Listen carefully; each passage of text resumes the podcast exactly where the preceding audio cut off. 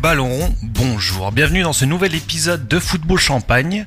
Et comme vous le savez, une émission, ça ne se fait pas tout seul. Aujourd'hui, il tire encore la moue, comme d'habitude. Bonjour Vincent. Euh, salut Pierre. Comment va? Bah écoute, euh, mieux que mon club, hein, on va dire. Ah, Une fois de plus, une Ouais, petite voilà. défaite. C'est souvent ça cette année. C'est c'est bien le problème. Lui, il n'est pas mauvard, il ne tire pas la moue car son club a fait un petit festival hier. Bonjour Thomas. Bonjour à tous. Euh, Aujourd'hui, on va avoir un invité, euh, Valentin, supporter du FC Metz. Salut Valentin. Bonjour Pierre, bonjour Vincent, bonjour, Vincent, bonjour Thomas. Merci de m'accueillir euh, aujourd'hui.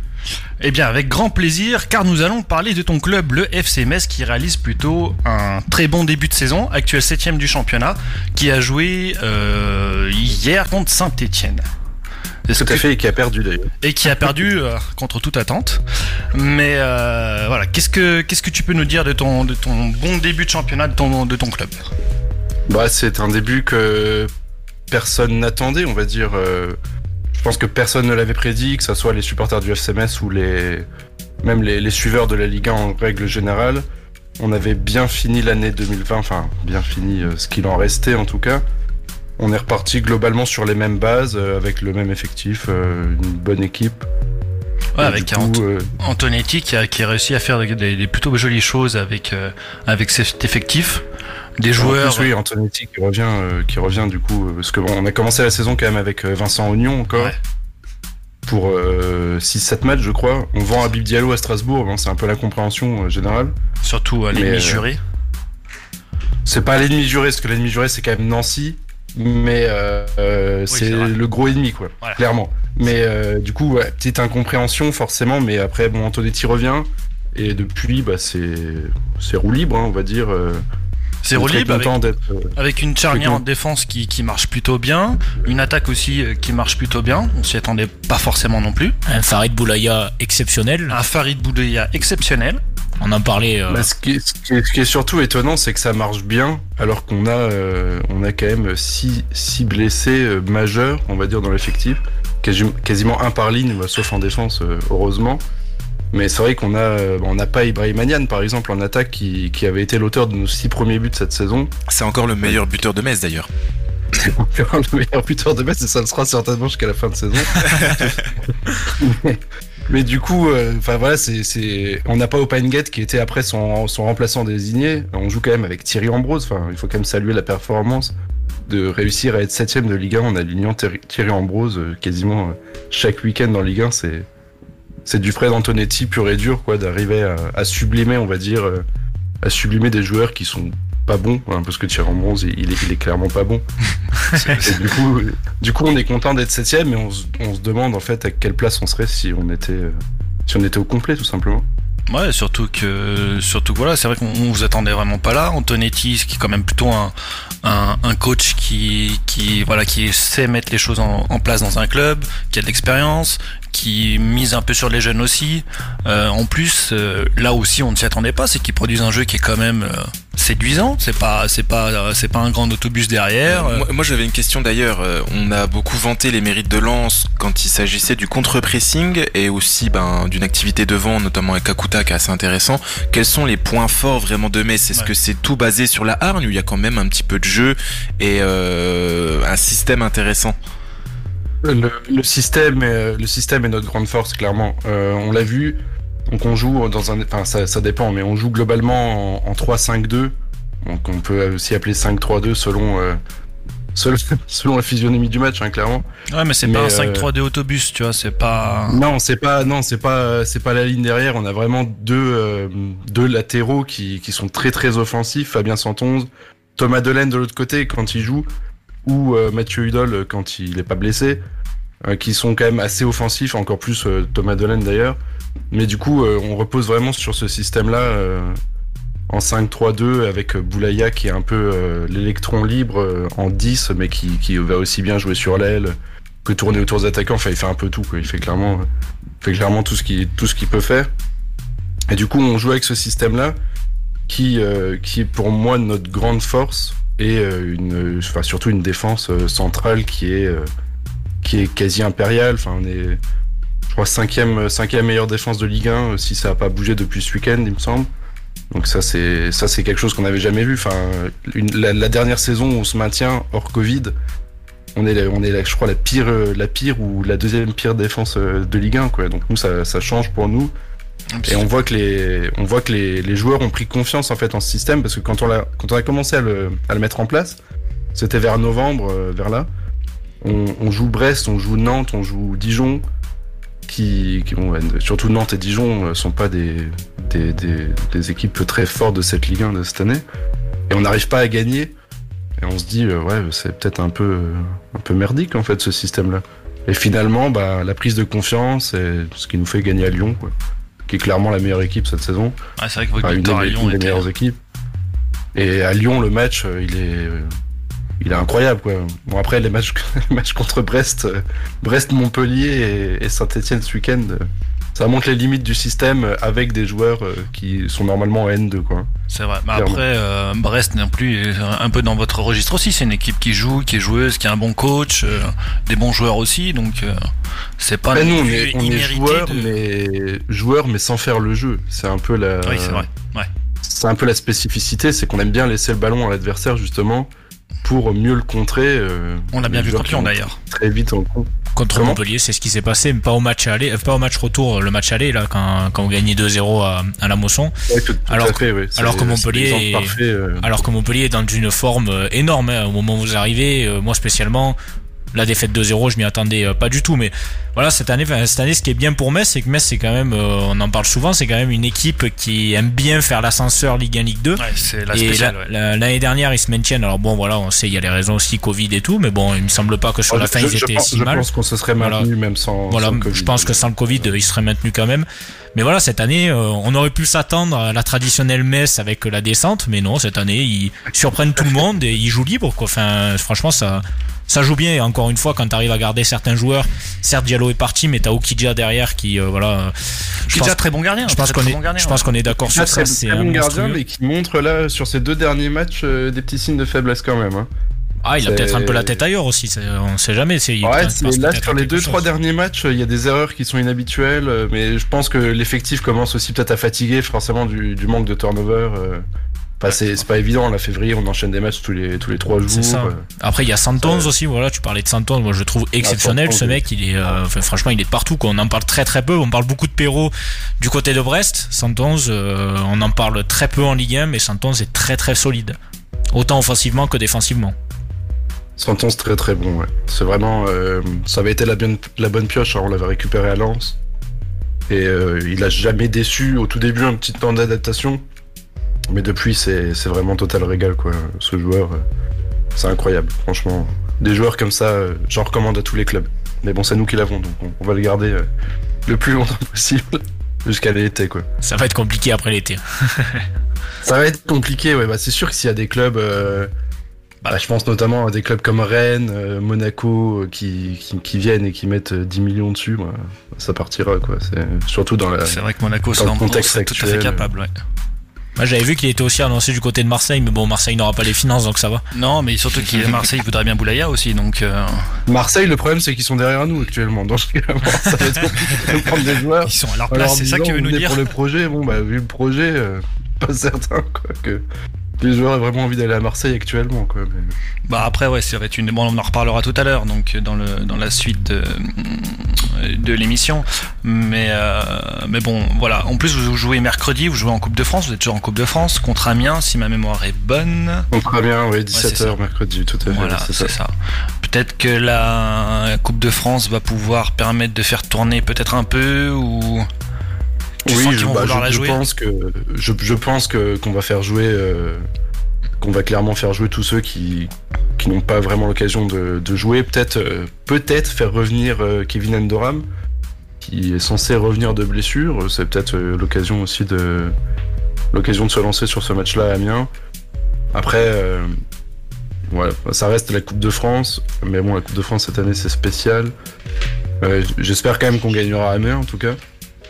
Et qu'on prenne pas quand même ce match à la légère en mettant. Ouais, euh, voilà. Il y, a, des- il y a la place. U19, quoi, Il bon. y a une place. euh, Et puis euh, aussi, je trouve Fred Antonetti, il a cette capacité. euh, il a déjà ramené euh, deux ou trois fois ses clubs en finale de Coupe de la Ligue. Donc euh, c'est quelqu'un qui Ouais, sait ouais. gérer les matchs de, de, de coupe.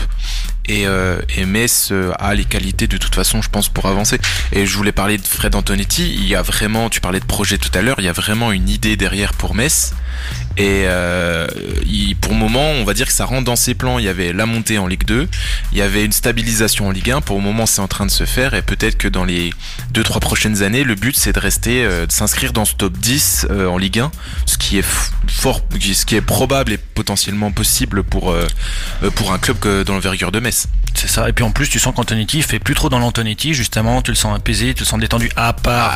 à la part petite affaire cardinale, voilà, mais à c'est part la petite affaire Moi, ça m'a cardinale. fait euh, Ouais, mais Cardinal, c'est totalement mérité contre le GC Nice. euh, tout le monde, euh, tout le monde en demande. Désolé s'il y a des supporters niçois ici, mais On pense à, à Théo le Niçois, du coup. Voilà. Il est pas là, euh, le supporter niçois, tu peux te lâcher, mais voilà. ah, c'est bon. Bah, voilà, tu, c'est tu bon. voudrais dire qu'il y aurait un parallèle avec un, un ancien gardien de Montpellier C'est ça?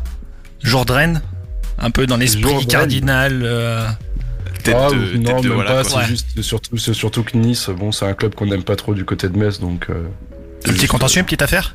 Après Nice, euh, Ouais, c'est juste des amis à Nancy, donc forcément. Ah, d'accord. Généralement, sais, ça motive. euh, Après, Metz, motive- même entre eux, euh, c'est arrivé qu'ils se tapent Oui. un peu entre eux, à ce qui paraît, à Metz, non? Raconte-nous de belles histoires, euh, Valentin. De, Ah, de je ne vais pas rentrer sur ces détails-là, mais en effet, euh, l'historique des tribunes messines est assez euh, complexe.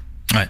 On- ce qu'on a un peu le même schéma qu'on qu'on retrouvait au Parc des Princes à l'époque, en bien moindre. Des, euh, des rivalités entre clubs ultra, c'est ça que tu veux dire à peu près? Bah, c'est qu'on a clairement deux tribunes politisées, quoi, globalement, à Ah. Metz. Même si euh, forcément la tribune euh, dite de droite ne se revendique pas de droite, hein, parce que personne ne fait ça. Mais Bien on a vraiment une tribune antifasciste et une tribune plus ou moins à droite, donc forcément ça crée des, des tensions. Et quand le club n'allait pas très bien dans les années euh, bah, 2010-2012 notamment, où on descend en national, forcément là les, les tensions étaient, euh, étaient très très très hautes et bon voilà il y a eu il y a eu plusieurs fois des des rixes ou des, des petits incidents entre, entre supporters, mais là, quand le club, quand le club tourne bien, bon là, de toute façon, il n'y a pas de supporters au stade, donc c'est vite vu. Ouais, Mais quand, dommage, quand le club tourne bien, généralement, ça, ça suit aussi. C'est juste quand, quand ça commence à, à vriller un peu au niveau du sportif, ça, ça, ça impacte directement les tribunes et ça vrille euh, assez souvent. Mais, mais du coup, ça sous-entend que tant que le sportif est là, ça cache un petit peu euh, tout l'autre aspect euh, de la culture ultra à Metz, quoi, alors. Bah, je pense que c'est comme, euh, comme ce qui se passait au PSG à l'époque, en fait. Hein. Quand, quand ça allait bien à Paris, il n'y avait, pas de- il y avait pas trop de problèmes. Et Ouais. le plan Le Prou en 2009 euh, fait que bah, ça tombe dans la pire période du club, quand même. Hein. Colonie Capitale, C'est c'était un désastre pour le PSG. L'année 2009, ils doivent finir euh, 16e, je crois. que.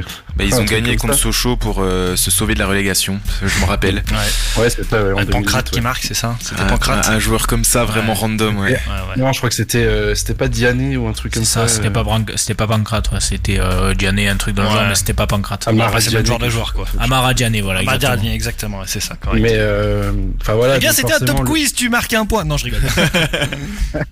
Le sportif, euh, le sportif cache souvent ses, ses affaires de tribune parce que si le PSG est champion en 2007-2008, bah il y a pas, y a pas Ouais, de raison clair. pour les supporters d'aller se taper entre eux quoi. Donc, Et, et- ouais. et tu parlais du coup du plan Le Prou. Est-ce que, est-ce que le- la présidence à Metz, est-ce que ils se soucient un petit peu de ça? Est-ce qu'ils essayent d'apaiser ou de, de travailler là-dessus pour améliorer les choses ou ils s'en foutent complètement? Il y a des rapports très très très compliqués entre la, la direction du, du FC Metz et ses supporters globalement. Euh, souvent des, des imbroglios, c'est c'est pas, personne se comprend bien. Il y, a, il y a quand même une association qui existe qui s'appelle Cœur Grenat, dont toutes les associations de supporters de- du FC Metz font partie. Et il y a une assemblée, quelque chose comme une fois par mois, à peu près, avec la direction, avec, euh, avec toutes les associations du coup, où ils mettent les, les choses, à, les choses à plat. Mais euh, par exemple, bah, il est obligatoire maintenant de nommer un, comment ça s'appelle, un, Un référent supporter ouais. dans, dans, dans chaque club. À Metz, et pour m'être présenté, j'ai bien vu la situation. La, direction a imposé son choix. C'était très maquillé, hein, bien évidemment. C'était euh, quelqu'un d'une association qui n'avait rien d'ultra qui s'est présenté et qui a été élu euh, à la quasi-majorité, sauf les ultras, quoi, forcément, qui n'ont pas voté pour cette personne-là. Et je pense que si tu veux vraiment bien faire les choses, il vaut mieux quand même à ces postes de responsabilité là mettre des personnes qui s'y connaissent vraiment en tribune pour Bah, faire avancer. Après, je tribune, je dis- je dis pas, je, dis pas que moi je quoi, méritais ouais. plus de Et puis, d'être élu ou quoi que connaissent la mentalité mais- ultra surtout. C'est un peu la Comment base. Et puis qui connaissent surtout la mentalité ultra parce que c'est une mentalité un peu particulière aussi. Donc, euh, Ah bah c'est sûr, c'est sûr que bah, surtout que le poste a été créé quand même euh, Pour ça, ouais. globalement pour ça quoi, pour sûr. améliorer les relations entre ultra euh, entre ultra club et, et police. Donc forcément c'est quand même mieux de mettre des gens qui s'y connaissent.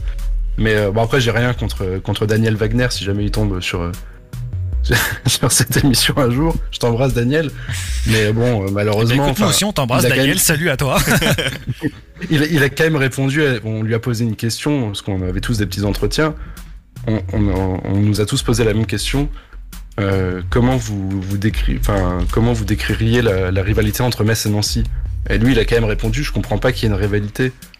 Voilà, je veux dire, Ouais. bon, au bout d'un Ok, moment, bah enfin, oui, il connaît rien. Ouais, Ouais, Tho- c'est bon. Thomas a levé les Ouais. yeux, on le comprend, euh, il comprend aussi ça pour euh, Nîmes, Montpellier, donc forcément. Bah oui, pour Mm. Nîmes, Montpellier, Lens-Lille, enfin, je veux dire, Lyon-Saint-Etienne, Ouais, c'est Sochaux, Sochaux et personne. Pour en être fait, un ancien ultra lyonnais, je peux te dire, oui, je comprends aussi. Ouais.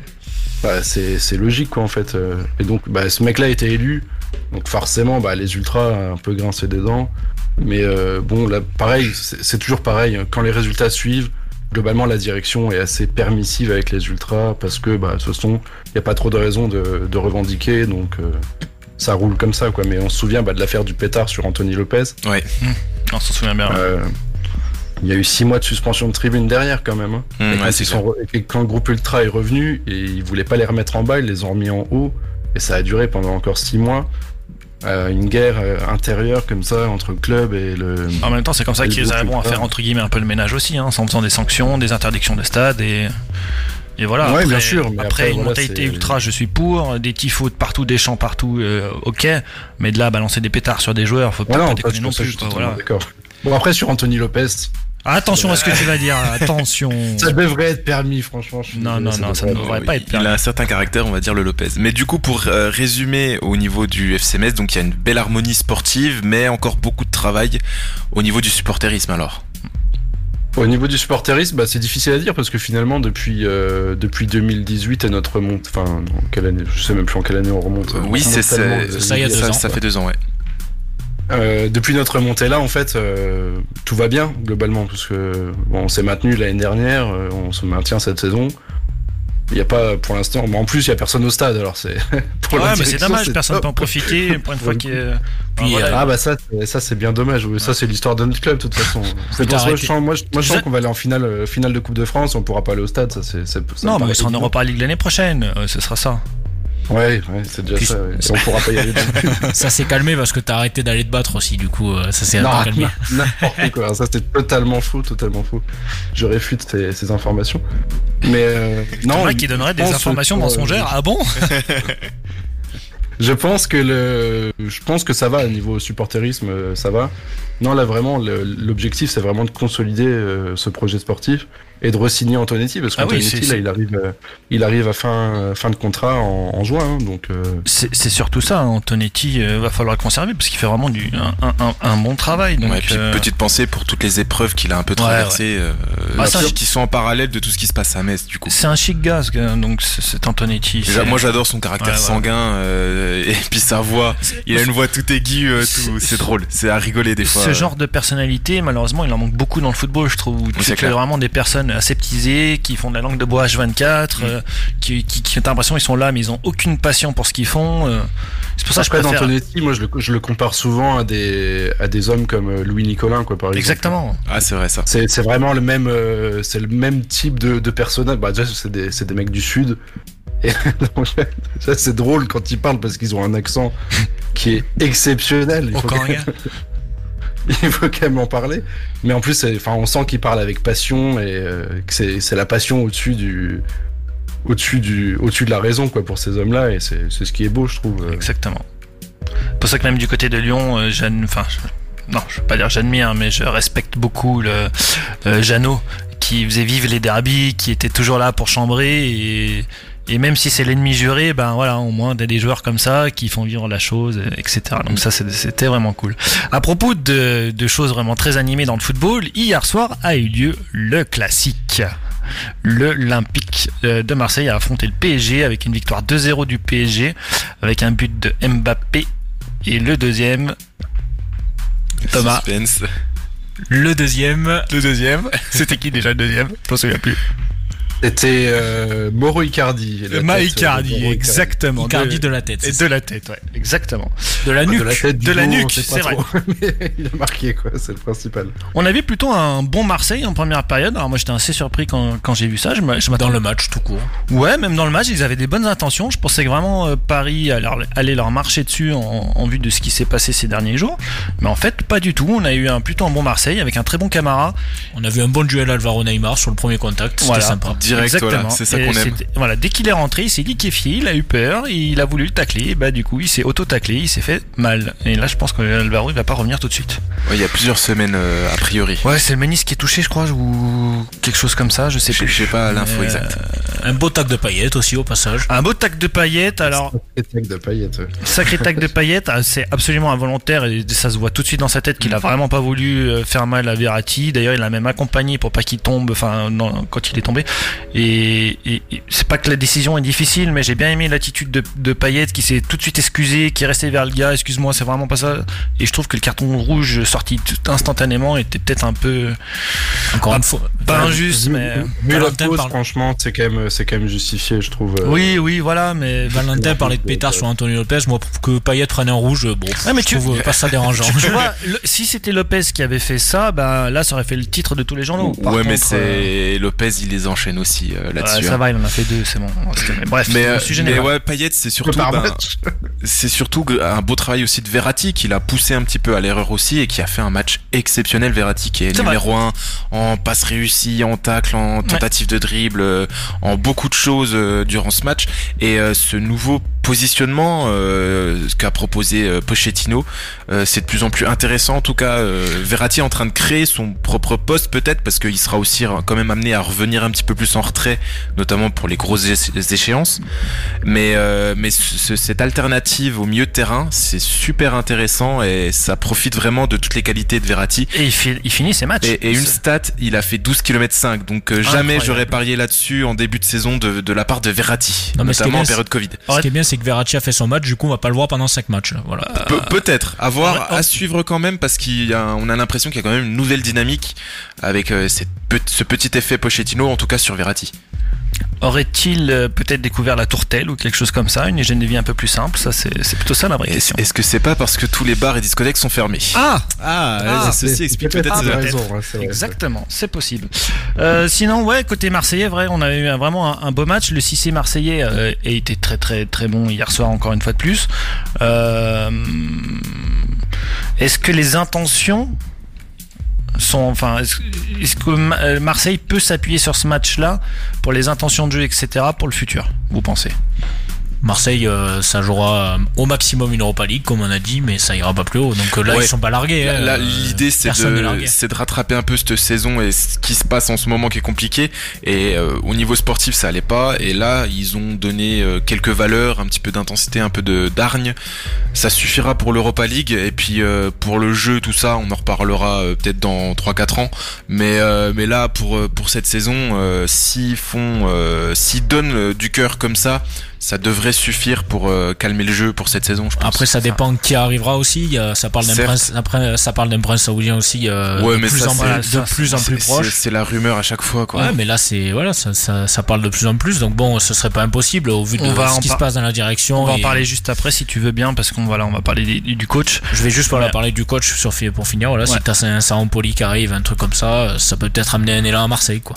Ouais, ouais, c'est sûr, je pense, mais avec déjà le retour de Milik, ça ira mieux. Il faut maintenant qu'ils comprennent qu'ils ont Valère Germain et que Valère Germain, quoi qu'il arrive, il va se dépouiller sur le, sur le terrain, contrairement à d'autres dont je ne citerai pas le nom, hein, qui sont plus proches du McDo que sur un terrain de football. Euh, pourquoi ne pas s'appuyer sur ces joueurs-là? Songer à un système de jeu, euh, un, Valère Germain Milik, euh, on sent que ça peut être costaud. Euh, Milik pour le moment blessé, je crois qu'il va être absent pour le prochain match, si je dis pas de bêtises. Euh, Ouais, il revient. semaines. ouais. Ouais. Il va revenir la semaine prochaine, je crois.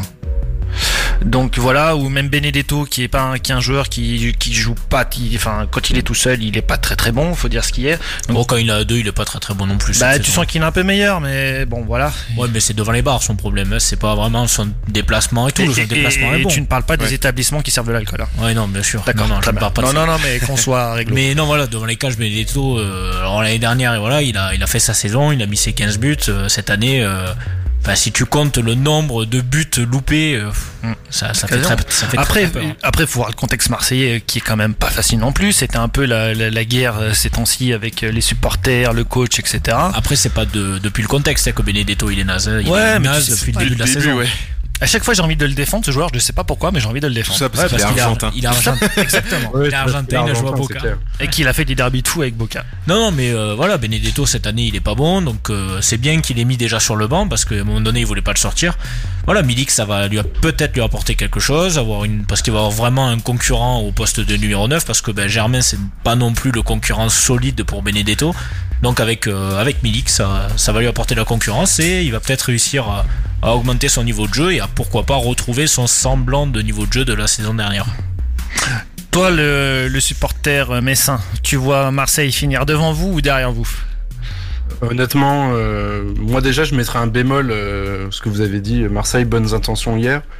Euh, moi, je pense surtout que Paris les a laissés jouer pour les prendre en Ah, compte. ouais. et Ah oui, c'est- alors oui, c'était pas un grand match, pari, c'est vrai que c'est un pari qui a joué facile. le match. quoi. Ouais, ouais, je, je suis d'accord, c'était pas un grand pari non plus hier, mais, mais voilà, tu sentais que contrairement à ce qu'on a vu contre Lens, bah déjà contre Lens ça commençait un peu à aller mieux, mais sur les matchs d'avant, contre Monaco par exemple, tu savais quand Monaco allait égaliser, tu savais que Marseille allait perdre tout de suite derrière. Donc euh, Ouais, c'est là, sûr, là, mais il y a quand même des choses qui hier, sont tu positives. sentais aussi que si Paris voulait, euh, voulait vraiment accélérer, euh, Paris gagnait 4-0. Quoi. Enfin, il y a quand même deux pénalties qui sont non Oui, bah après voilà encore, ça, euh, ça peut encore, finir à 0-4. euh, Bon, encore l'arbitrage français. euh, moi, je suis quand même assez, euh, assez mitigé là-dessus. Et euh, honnêtement, je sais pas s'ils finiront devant nous. Euh, je pense que ça va jouer vraiment euh, à rien. Euh, clairement, euh, Marseille, de toute façon, c'est toujours tout ou rien, donc ça va être. euh, Ouais, mais tu vois, comme en Ligue 1, c'est encore. Il n'y a pas encore beaucoup d'écart. Il suffit de faire une série de 2-3 matchs, ou allez, 5 matchs sans défaite. Et, et c'est envisageable déjà de, de Ah bah oui, toucher à oui, l'Europe, tu vois. clair. Donc je pense que ah non, clair. Marseille, avec ce, ce petit coup de de fusible avec ben, cette démission un petit peu de Villas-Boas pour enchaîner peut-être sur un futur coach intéressant, euh, ça peut recréer cette dynamique au moins pour la, la dernière ligne droite de la saison et puis faire ce petit hold-up sur la fin.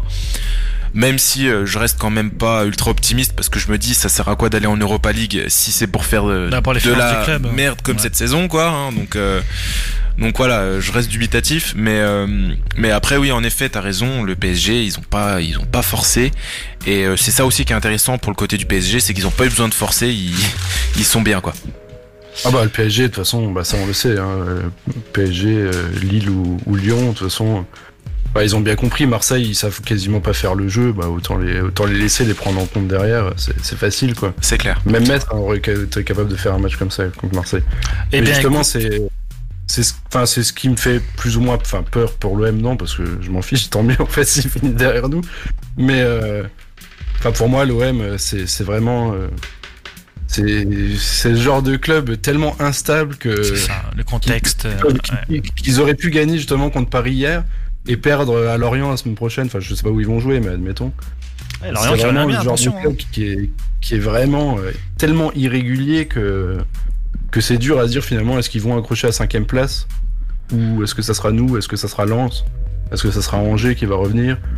Franchement c'est impossible à dire, euh, c'est, c'est trop, trop incertain, ils ont, ils ont des joueurs de talent, Marseille bien plus que nous pour le coup, des joueurs qui sont bien plus forts. euh, Ouais, et puis le- et puis. Longoria est en train de faire quand même quelque chose de sympathique. Alors je reviens du coup sur le prochain match de Marseille. Marseille ne gagnera pas le prochain match parce qu'il se déplace à Bordeaux. Donc on sait très Oui, bien qu'à Bordeaux, exactement. Marseille vrai, ne gagne oublié. pas. Mais en- 44, 45, 45 ans 44 ans, là ce sera la 45e euh, à partir de la semaine Après, prochaine. vu, vu le niveau de Bordeaux, ça va être encore un beau match de football qui va finir. C'est euh, clair. à 0-0 Ouais, mais attention, 1-1, Bordeaux en ce moment, ils sont pas si dégueulasses que ça non plus. hein. Allez, on va miser sur le 1-0 but de Wang, euh, 1-0 55e terminé. Il y aura trois actions la dans Ligue le un. Non, HBA, HBA, les amis. Ah, HBA. ouais, HBA, euh, qui aime bien marquer contre ses anciens clubs. Exactement. exactement. Mais euh, sinon, entre temps, Marseille va quand même à Auxerre. Voilà.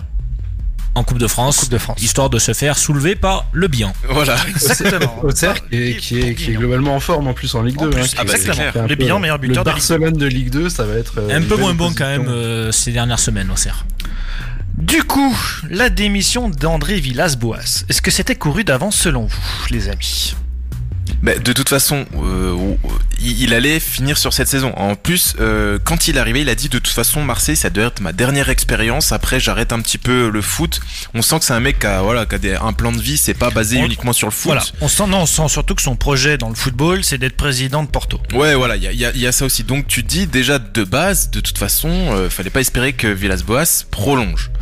Donc euh, six mois plus tôt, au vu du contexte, est-ce que c'est si euh, imprévisible ou si grave? Ben, je, je pense que non. C'était prévisible parce que déjà il a fait plusieurs menaces de euh, je, Oui, il- je il- donne il a ma déjà joué démission ah bah non je donne pas euh, voilà il a Et, et puis aussi, il s'est plaint d'une chose, et je pense qu'il fait un petit peu de la politique en mode, euh, bah, j'aurais bien voulu que vous gardiez Zubizarreta euh, dans la direction. Ouais, il a et il met un petit peu des bâtons dans les roues à Longoria en disant ouais mais moi je voulais pas tel joueur, je voulais pas tel joueur. Alors que Longoria, je trouve que qui fait du travail intéressant pour le moment recrutement donc, est ouais, ouais. plutôt intéressant et surtout il essaye vraiment de bah il est là il doit passer déjà un gros coup de balai et il fait comme il peut mais il est en train de d'éteindre un petit peu l'incendie et euh, de son côté Villas-Boas quand il a décidé d'un recrutement c'est euh, Luis Enrique personnellement enfin je l'ai pas vu hein, le mec enfin oui ça, ouais. ça vaut quoi? Donc au final euh, après il, s'est euh, pas mis à sa bonne place je pense il est joueur- entraîneur il est pas un- manager euh, Luis Enrique c'est un joueur de 19 ans qui sort du Brésil euh, voilà il faut un temps d'adaptation il, faut pas non plus en Ouais, demander mais 10 les, 000 et les les petits, 100, pé- les petits pépites de 19-20 ans en Ligue 1, euh, il y a un moment, faut qu'il ça, ça se nourrit facilement. Puis là, j'ai plus l'impression que ça se transforme en un cas comme Doria plutôt Ah, qu'autre chose. Quoi. Pas tout le monde est Junior Miranda. C'est vrai, c'est vrai. Très bon match hier de Junior Miranda du CA Pontarlier pour la, malheureusement l'élimination en Coupe de France contre Fleury. Euh, Thomas, j'ai une petite question pour toi. Euh, Est-ce que tu penses que cette démission d'André Villas-Boas est une bonne chose pour Marseille? Bah, ça dépend qui ils prennent derrière. Enfin, pour l'instant, moi, je vois pas ça comme une bonne chose. Alors, certes, il était un peu en. Il y avait peu des choix moins- discutables. Il était beaucoup, enfin voilà, il était moins inspiré, on va dire, les dernières semaines, mais euh, bah, le mec, il a quand même réussi à les ramener en Ligue des Champions. Alors certes, ça, on a vu ce que ça a donné, ça a été un fiasco, mais c'était l'objectif pour tout supporter marseillais. C'était euh, plus qu'un fiasco. Plus ouais, qu'un ah fiasco. non, mais c'était un fiasco. À jamais les premiers. on est d'accord, le- mais c'était quand même voilà pour un support. Enfin, tu parles à un supporter marseillais, tu lui dis, euh, ben voilà, euh, avant euh, qu'on ait cette campagne foireuse en Ligue des Champions, tu t'as eu parlé, je dis vous êtes content d'être qualifié en Ligue des Champions. Pour eux, c'était un rêve. Voilà, ils Bien sûr. revivaient un rêve, ils revivaient. Enfin, enfin, un entraîneur avait réussi à les ramener en, en haut, chose qu'avait pas réussi à faire euh, Mitchell, par exemple. euh, Ah, c'est Il a fait une très bonne première saison. après la a- deuxième, la deuxième compliquée, c'est sûr. Après, euh, C'est je pas pense- de son seul fait. en Voilà. fait. je Moi, je pense pense qu'il a lâché voilà. et c'est surtout c'est que bah, la présidence au-dessus de lui c'est c'est des mecs qui connaissent absolument rien au football t'as un gars qui est comme on dit souvent qui est dans son ranch en train de planter ses patates et élever son bétail et jouer à Red Dead Redemption et t'en as un autre qui euh, tu, tu sais pas tu c'est un débile quoi c'est euh, un mec euh, qui, qui qui sort d'Avard mais qui a le qui du qui a le cuit d'une huître quoi c'est c'est c'est hallucinant Ouais, quoi. le mec qui comprend absolument rien au je sais football. plus si c'était Tapi qui parlait de ça. Euh, je sais plus comment il s'appelle, un des derniers euh, présidents qui, à l'époque de Pape Diouf. C'était un mec qui connaissait rien au foot, mais il avait Pape Diouf en, en dessous. Donc, euh, on va dire qu'il y avait une euh, bonne symbiose. Chacun la Brune, apportait. déjà. Ah Non, non, c'était pas avant la Brune. Je sais plus comment il s'appelle. euh, Euh, Ah, un mec, Dreyfus. c'est un journaliste. Non, Non, non, non. c'était après Defus, c'était un journaliste, je crois. Oui, voilà, c'est ça. Enfin, un mec qui avait rien à voir avec le monde du football au final, mais qui a su se démerder euh, comme il pouvait, apporter euh, de son côté des, des savoirs, tandis que Pape Diouf, lui, abordait plus le côté football. Et cette synergie-là, ben, du coup, on l'a pas trouvé euh, avec ce, avec euh, Héros, qui aurait pu apporter des choses, mais qui au final a peut-être trop pris la parole pour sortir des conneries ou des choses inadaptées en tout cas. Jean-Claude Dacier.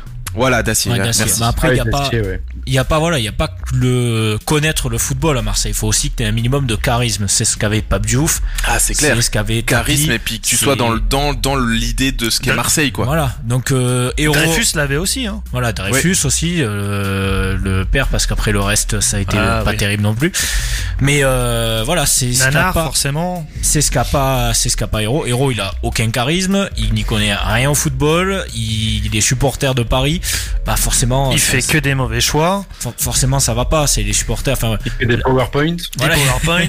il fait de tisane. super PowerPoint. Non mais voilà. Il te dit, il te dit sur un LinkedIn que lui il veut pas de, de, de Marseillais dans l'organigramme de Marseille, dans, dans l'Olympique de Marseille, parce que c'est des gens qui sont, euh, si Marseille Ils sont perd, ils sont tristes. Euh, Euh, bah, il faut arrêter de déconner. euh, si- c'est un- voilà, il a dû il a dû se tromper d'entreprise. Lui, c'était voilà. Non voilà, mais comme il disait si bien dans son début de mandat, il faudrait qu'il aille se prendre une petite tisane et qu'il se barre très très loin de Marseille avant que sa vie euh, soit en péril, je pense. Mais, mais pour aller un peu plus loin dans le raisonnement, je pense que suivant le coach qui va, s'ils prennent un nouveau coach, ça veut dire que Le problème c'est ils ne vendront pas. Euh, McCourt, il ne le vendra pas. Et je pas, je suis pas sûr qu'ils vendent à l'heure actuelle. Le problème, c'est que si un Sampoli, euh, Sampoli, il va, il va, il va taper héros, je pense.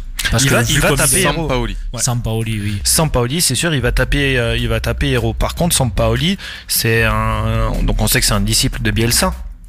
Mais Sampaoli, je, je suis pas sûr que ce soit un grand bâtisseur d'équipe. Ah non, je suis d'accord, c'est pas, c'est pas un À très bon choix, À mais, l'heure actuelle, je suis pas sûr que ce à Marseille, euh, c'est. mais voilà, là, ça, ça va, excusez-moi, ça va faire dresser le kiki des supporters, c'est d'accord, pas de problème, parce qu'il y aura un mec qui sera, euh, Voilà. tatoué sur le banc. et- et qui sera, Mais voilà, c'est qui aura, la- ouais, là, c'est ce qu'il faut à Marseille pour l'instant. C'est malheureux, c'est malheureux à dire, mais là, il faut même pas un grand coach, un grand tacticien. Pour l'instant, pour essayer de sauver un peu Marseille, il faut un mec qui soit à l'image de Marseille. Après moi j'ai peur, euh, j'ai peur que ça tombe sur le Sampaoli de l'Argentine, Ah, mais euh, ça, de la ça peut être ça. argentine qui était euh, qui était abominable. Pourtant il a fait des ah, beaux services à Séville, mais en Argentine euh, il s'est fait Non, bouffer mais- par l'effectif, notamment euh, Messi et Pisacast, et il a rien su faire au final et ça a été un flop euh, pour le mondial quoi. Ça peut être ça, mais moi je pense que Sampoli il aura des résultats parce que mine de rien il a quand même un effectif qui est pas non plus trop trop trop dégueulasse comparé aux autres équipes de Ligue 1. Oui. Donc euh, il fera quand même son truc, il fera pas une très très grande saison, mais c'est ce qu'il faut à Marseille pour essayer de de faire oublier la présidence, de faire oublier tout ça. Il faudra un mec qui va voilà qui va balancer des, des phrases en conférence de presse, qui va allumer tout le monde, qui euh, avant un match important, genre voilà des petits euh, derby, Et- on pourrait et- dire à Nîmes, Montpellier, le mec il voilà il va balancer des phrases, il va allumer les il Et va allumer il les va- supporters, il va il rentrer dans l'art, c'est qu'à de lire, de paillettes aussi, tout simplement. Ah mais il va rentrer. Il, il va de- sur ces, sur ces gars-là, il va leur en mettre plein la gueule. Non voilà c'est con là il faut même pas un entraîneur de foot à Marseille, il faut un mec qui soit comme Marseille, c'est tout. Mais euh, ouais, là donc là il est à l'Athletic Minero, il a pas un bilan euh, dégueulasse non plus, il a 23 victoires, 7 nuls, 10 défaites. Mais euh, Mineiro qui voudrait le prolonger d'ailleurs. Mais qui veulent le prolonger aussi, donc ouais. C'est pas forcément certain qu'il Ah. soit à Marseille. Après, ce que je disais les émissions précédentes, c'est que Marseille est un club qui l'année prochaine a beaucoup de fins de contrat. Et, euh, et, et, et voilà, il faut penser à ça. Donc tu vas avoir plein de petits jeunes, tu vas avoir des joueurs pas chers, des joueurs prêtés. Euh, je suis pas sûr que ce soit forcément un, un, bon, un bon choix. Après, on parle aussi de Galtier euh, qui a l'année prochaine. Est-ce que ce serait pas cool de finir la saison avec euh, Nasser euh, larguet, en espérant que justement il soit pas trop larguet? Mais euh, c'était facile. Mais voilà, finir la saison avec lui et l'année prochaine de partir avec Galtier qui est un bâtisseur par excellence d'équipe. Et voilà. Moi j'y crois pas à Galtier à Marseille. hein, C'est son club de cœur.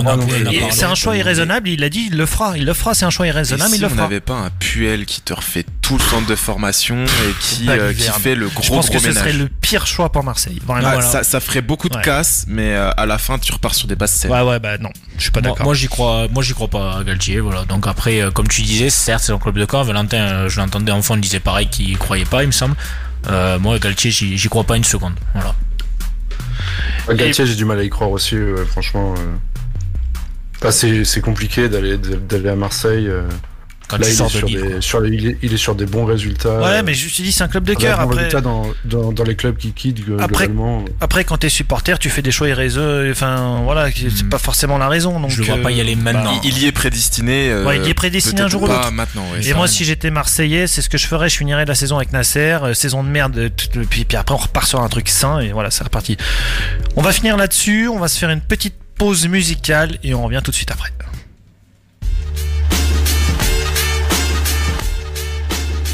Et bien, de retour dans ce football champagne, Euh, toujours avec Vincent autour de la table, notre supporter montpelliérain et son maillot qui va avec Thomas à la régie, et notre invité du jour, Valentin, supporter du FCMS. On reste sur le thème de la Ligue 1 et des droits TV. Ça y est, l'impossible devient possible. Canal Plus a, encore une fois sauvé la Ligue 1. Euh, donc on rappelle, hein, Canal va verser 203 millions d'euros pour les 14 dernières journées de championnat. Donc Pour les supporters et pour tout le monde, la chose positive, c'est qu'on aura enfin tous les matchs sur la même chaîne. Donc fini les doubles abonnements, etc.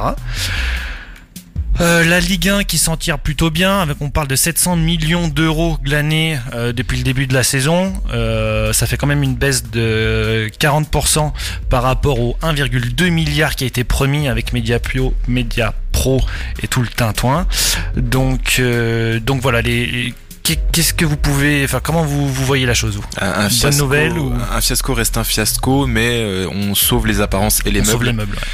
Et euh, bon, certes, euh, les clubs de Ligue 1 devront faire avec presque euh, un budget divisé par deux, mais ça évitera la faillite, la banqueroute pour beaucoup d'eux.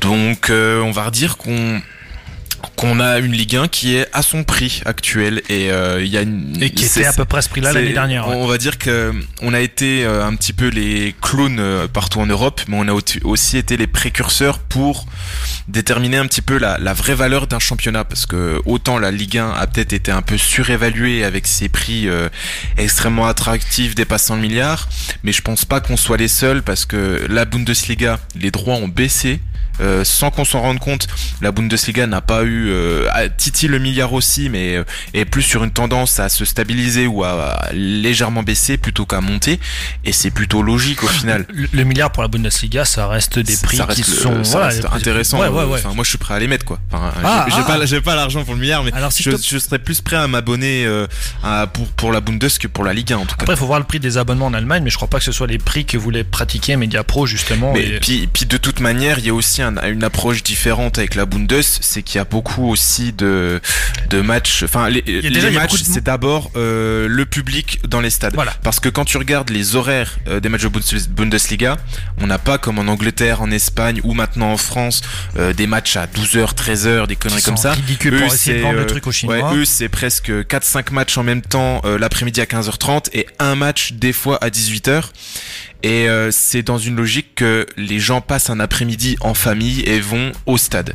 Et ça, on n'a pas cette logique en France. Non, mais après, ni dans d'autres pays. Culturellement, la Ligue 1, euh, ça reste quand même des matchs de c'est le soir, tu vois. Ouais, ouais, d'accord. Mais un match l'après-midi, je trouve ça moins moins fun bah, qu'un match le soir. Bah, ça dépend le du multiplex du samedi soir, le à 20h, c'est le feu. C'était top. même à mais 19h, c'était l'horaire parfait. 19h, c'était top. Ah 20h, moi je sais pas. 20h quand quand tu peux. Enfin voilà. Après quand je regarde la télé peut-être, mais 20h quand au ouais, mais même quand tu vas au stade, même, génial. tu sors pas trop tard. Ouais, 20h, tu sors à 22h, c'est samedi soir, dimanche, tu bosses pas en général.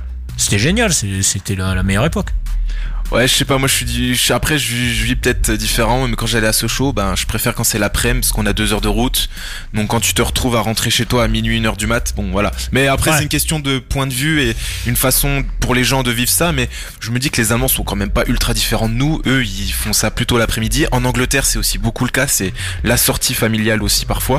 Même si bon, on va parler des prix, c'est complètement différent. Mais voilà, il y a, y a aussi cette réflexion là. Et, du coup, pour la Ligue 1, bon bah voilà, on, se retrouve avec un budget assez logique. logique, exactement. Après, peut-être que l'année prochaine, ils pourront légèrement repartir sur une légère bah, petite oui, parce que tu viens de le dire, euh, ils vont c'est pas pour un appel d'offres pour euh, jusqu'à 2024, pardon c'est euh, juste pour la fin de saison et après il faut recommencer de zéro et refaire un, appel appel voilà, maintenant c'est une incertitude quand même, il faut se méfier. Canal euh, s'est quand même bien positionné avec cet appel d'offres. Donc maintenant ils ont une relation particulière avec la ligue et ils peuvent être en position de force pour rediscuter l'année prochaine. Et il y a eu un bon coup de poker de la part de la Brune que j'aime, euh, adore critiquer, notamment quand il était à Marseille, mais là apparemment il a mis un petit peu le coup de pression en mode il a passé le match classico, il l'avait réservé à Canal plutôt qu'à d'autres chaîne qui proposait plus d'argent. Et euh, c'est peut-être ça qui a dit bon bah on compte quand même sur notre historique et c'est peut-être ça qui a monté un petit peu euh, fait fait avancer les négociations. et il y avait aussi je puis me permettre c'est surtout la, la, la, la, mince la plainte de Canal Plus qui a ils sont plus c'est plutôt eux qui ont bien joué bien avancé Alors, Canal Plus a bien joué aussi le coup en faisant euh, durer le suspense aussi pour l'avoir au rabais.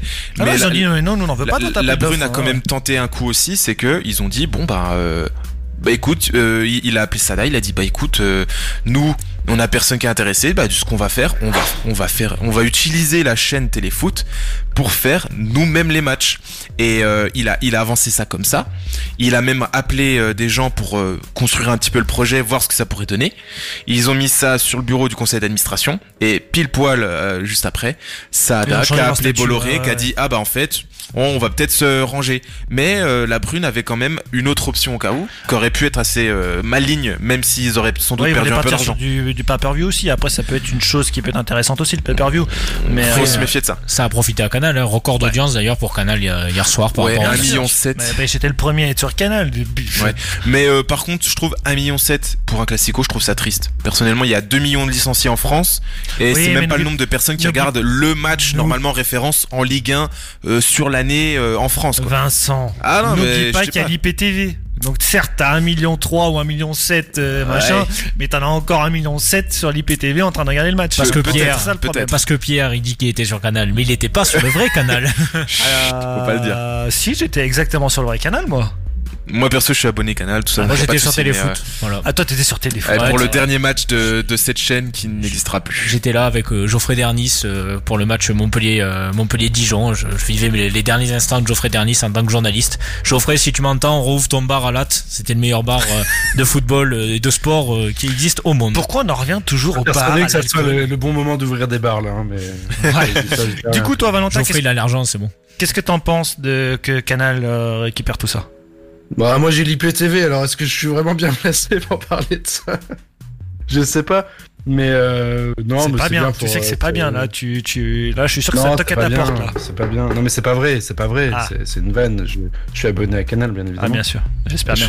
Non mais voilà, par- le 40 truc intelligent avec ce monodiffuseur, c'est que maintenant tous ceux qui sont en IPTV et tout, ils ont plus qu'un abonnement et en plus la- l'offre de Canal est pas si chère que ça, tu t'en sors pour 20 balles par mois et en plus t'as accès à tout, t'as accès au cinéma, t'as accès aux séries, t'as accès à plein de trucs.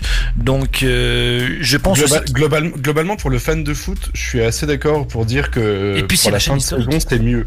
voilà. Ça, c'est c'est clair. Et puis c'est la Après, chaîne il faudra historique. voir, euh, faut savoir ce que ça donne à l'avenir.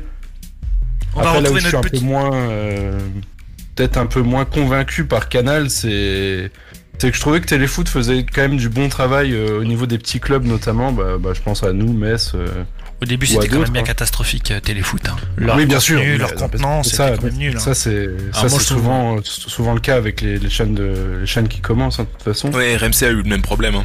Oui, maintenant, c'est presque une la même chose au tout début. hein, Ils ont eu beaucoup de problèmes sur leur plateforme euh, de diffusion euh, RMC. Mais j'aimais bien le, le travail qui était fait auprès des, auprès des clubs, euh, enfin les petites émissions, les, les sujets sur les clubs euh, moins diffusés habituellement. Les petits reportages étaient Euh, intéressants. Oui, ouais.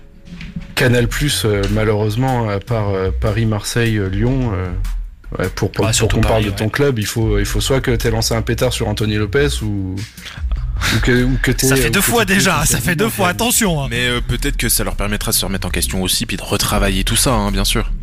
Honnêtement, j'y crois moyen.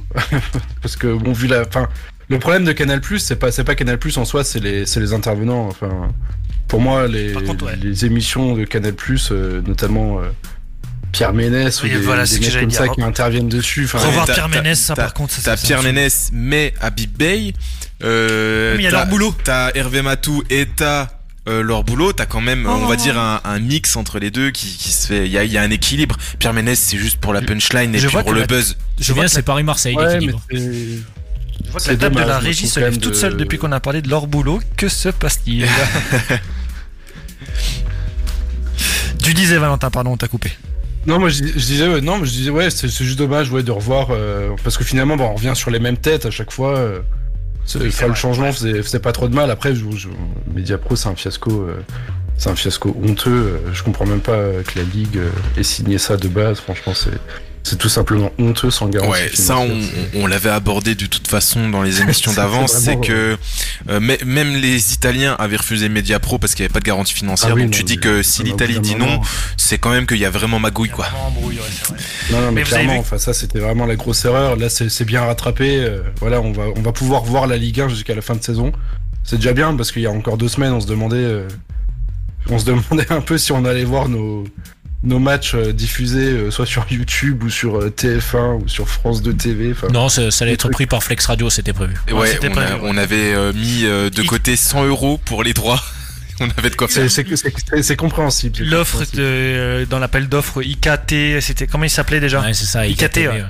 Qui avait fait une offre à 62 euros le match. Enfin, euh, un truc sérieux avec le dépôt en huissier et tout, c'était magnifique. j'ai vu ça. J'étais dégoûté qu'on l'ait pas fait euh, d'ailleurs. Mais du coup, ouais, non, mais c'est bien, c'est bien pour la fin de saison. Après, euh, bah, de toute façon, comme, comme vous l'avez dit, les cartes vont être redistribuées euh, pour les pour les trois saisons à venir. Enfin, je crois que c'est jusqu'à. Oui, c'est ça, 2024. 2024 après.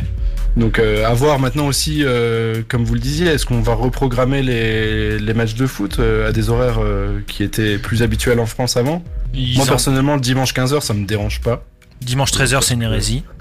13h, oui, mais après, 15h, moi, il y a moi, une logique. pas parce que je, je travaille le samedi. Quelle idée de travailler pas. aussi. Bah, moi je suis comme toi en ce moment je travaille de VSD donc c'est compliqué je regarde tout en diff mais euh, mais il y a une idée que j'aimais bien et c'est pour ça aussi que j'aime beaucoup la première ligue c'est que t'as du match non-stop c'est à dire que tous les matchs euh, les Ouais, les ouais. 10 rencontres de première ligue tu peux les voir dans tout ton week-end t'en as un le vendredi soir samedi 13h 15h 17h et 20h et pareil dimanche et un petit coup le lundi soir et t'as pu voir tous tes matchs de première ligue Un petit La multiplex. question, qui se pose, multiplex, c'est sympa. la question qui se pose avec la Ligue 1 et qui se pose pas avec la première ligue, c'est est-ce que tu as envie de voir les 10 matchs de Ligue 1 c'est là Honnête- que le honnêtement, multiplex suis a un pas intérêt persuadé que tu as envie de voir un Lorient-Dijon. quoi. Clairement pas. Mais de toute façon, je Eh ben, regarde eh ben, pas la Lorient Ligue. Dijon, hein, je suis euh, désolé les gars, en ce moment ça joue, ça joue.